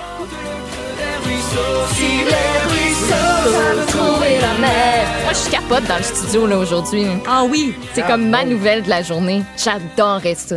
J'ai défié l'autorité parentale pour écouter la finale en direct à la radio. Check, c'était lui, Jean-François. Jean... Le beau brun. Ah, OK. Ben, je sais pas. Ouais. Non. Style Oui- BCBG. Non, non, non. là. Équipe Wilfred, Wilfred. Team Wilfred. Encore. Il y avait toujours. aussi Émilie Bégin hein, qui faisait partie de 2003, euh, la danseuse. Oui, moi, je l'aimais beaucoup. Ouais, donc euh, un concept qui sera revu. C'est sûr qu'on refait pas la roue là, c'est quand même une école de chant, euh, une école de musique où les artistes peuvent toucher à tous les aspects du métier. Euh, ils touchent aussi au théâtre là pour leurs prestations scéniques. Donc un concept qui sera remis au goût du jour là pour euh, 2021 pour euh, Star Academy. OK. Et euh, la voix aussi. Il y a des rendez-vous qui sont fixés déjà pour les auditions. là. On est Ouais, là-dedans. la voix Parce pour que ça va se euh, poursuivre entre-temps avant que Star Academy revienne. Oui, hiver prochain, euh, donc en janvier. Et là, il y a trois nouveaux rendez-vous, comme tu viens de le dire. En fait, parce qu'il y avait déjà cinq journées qui avaient été consacrées aux préauditions du côté de Montréal. Ça avait été tellement populaire. Euh, fait que là, on a décidé de faire de nouvelles dates à l'hôtel euh, des gouverneurs. Ça va se passer en septembre du 5 au 7. Mais ça, c'est vraiment les trois dernières journées euh, de pré-audition pour Montréal. Et jusqu'à dimanche, mais là, ça se passe à Québec cette fin de semaine. C'est à l'hôtel Hilton que les pré-auditions vont avoir lieu pour la voix pour janvier euh, 2020. Si ça vous tente d'aller tenter votre chance. Parlant de Québec, je veux absolument que tu me parles de la grande foire de Québec parce qu'il y a des gens qui sont tellement nostalgiques d'Expo Québec qui est disparu depuis quelques années. Là, il y a des gens qui veulent remettre ça de l'avant. On a mis André Véraud, j'en parlais hier, un gars super connu dans la région. Tout ce qui touche vire en succès. On pense aux soirées du 31 décembre euh, sur la Grande Allée. Et là, ça a débuté mercredi, la grande foire de Québec. Oui, puis ça se poursuit jusqu'au 25 août, euh, donc jusqu'à dimanche qui s'en vient. Puis c'est vrai, hein, c'est la fête familiale durant l'été. C'est ce qui remplace euh, Expo, euh, Expo Québec. Et ça rappelle à plusieurs que le retour des classes s'en vient. Parce que c'est pas mal à Québec le dernier événement Oui. estival d'envergure. Donc, profitez-en cette fin de semaine. Euh, des manèges, des jeux, euh, des restaurants mobiles. Et là, je sens que je vais atteindre euh, ta fibre euh, émotive, Oui. Jonathan. Il y aura des chevreaux, il y aura une mini-ferme. Oh, des chevreaux, des chevreaux, des chevreaux. Tu savais, Maude, ma passion pour les chevreaux? Ben, je l'apprends à l'instant. J'ai j'ai traumatisé euh, Véro avec ça euh, à la fin de la saison dernière. Écoute, je suis un maniaque des chevreaux. Je vois des chevreaux, là, je les laisse, je me mets de la bouffe dans les mains. là, Me lichent tout ça. c'est- Mais j'aime vraiment les As-tu chevreaux. fait de l'équitation un jour dans ta vie ou même pas? Non, ça, ça j'aime part les, cette Non, je suis allergique aux chevaux. Je suis allergique aux chevaux. allergique en plus, voyons. Oui, mais les bien. non, c'est c'est- c'est une passion. Donc, euh, c'est de quand à quand la Grande Foire de Québec? Euh, c'est jusqu'au 25 août, si tu vas aller voir ces tout mignons chevreaux euh, du côté de la mini-ferme. et tu as parlé de Monsieur Véraud, André Véraud, producteur très connu euh, à Québec. Euh, et lui, il s'occupe de la partie chez Pantin. C'est des spectacles pour enfants. Ça se déroule le jour. Par la suite, 5 à 7 avec des Puis, euh, pour les adultes, là, en soirée, de 7 à 11, euh, il y a des DJ sur place. J'ai fait un concept qui s'appelle une boîte de jour au monde, au lieu d'une boîte de nuit, tu sais. Ça s'appelle boîte de parfait. jour dans la, dans la journée où il va y avoir les spectacles pour, euh, pour les enfants et plus tard dans la journée pour les adultes. On invite les gens à y aller en grand nombre. Hey, il nous reste à peu près une minute, euh, Véro. Céline Dion, là, s'en vient s'établir à Québec pas mal là, pour les répétitions pour cette tournée. Prenons le temps de jaser de Céline. C'est pour toute la durée de ses répétitions qu'elle sera à Québec. C'est pour sa tournée mondiale Courage. Et son équipe a réservé 82 des 109 chambres euh, du nouveau complexe hôtelier du Capitole. Euh, puis pour ce qui est du quand va arriver Céline à Québec, bon, on sait que son, son équipe euh, est attendue le 2 septembre.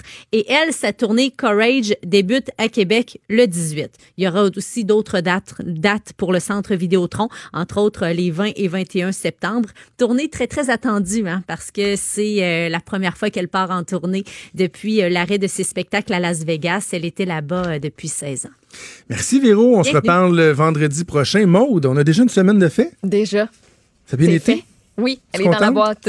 Oui, je suis Est-ce contente. que tu, tu vas être là lundi? Je vais y être lundi. OK. Et puis je te prépare une bonne chronique en plus. Sais, C'est Ah ma oui, journée oui, de chronique oui, oui. lundi. J'ai vraiment hâte. J'ai vraiment hâte. On se Ah! reparle lundi. Sors-moi tes photos de skate pour lundi. De skater? Ouais. OK, je vais essayer de trouver ça. Bonne semaine, bonne fin de semaine. Maude, merci à Véro. Bye. Merci à Mathieu Boulay, merci à Joanie Henry à la mise en onde. Cube Radio.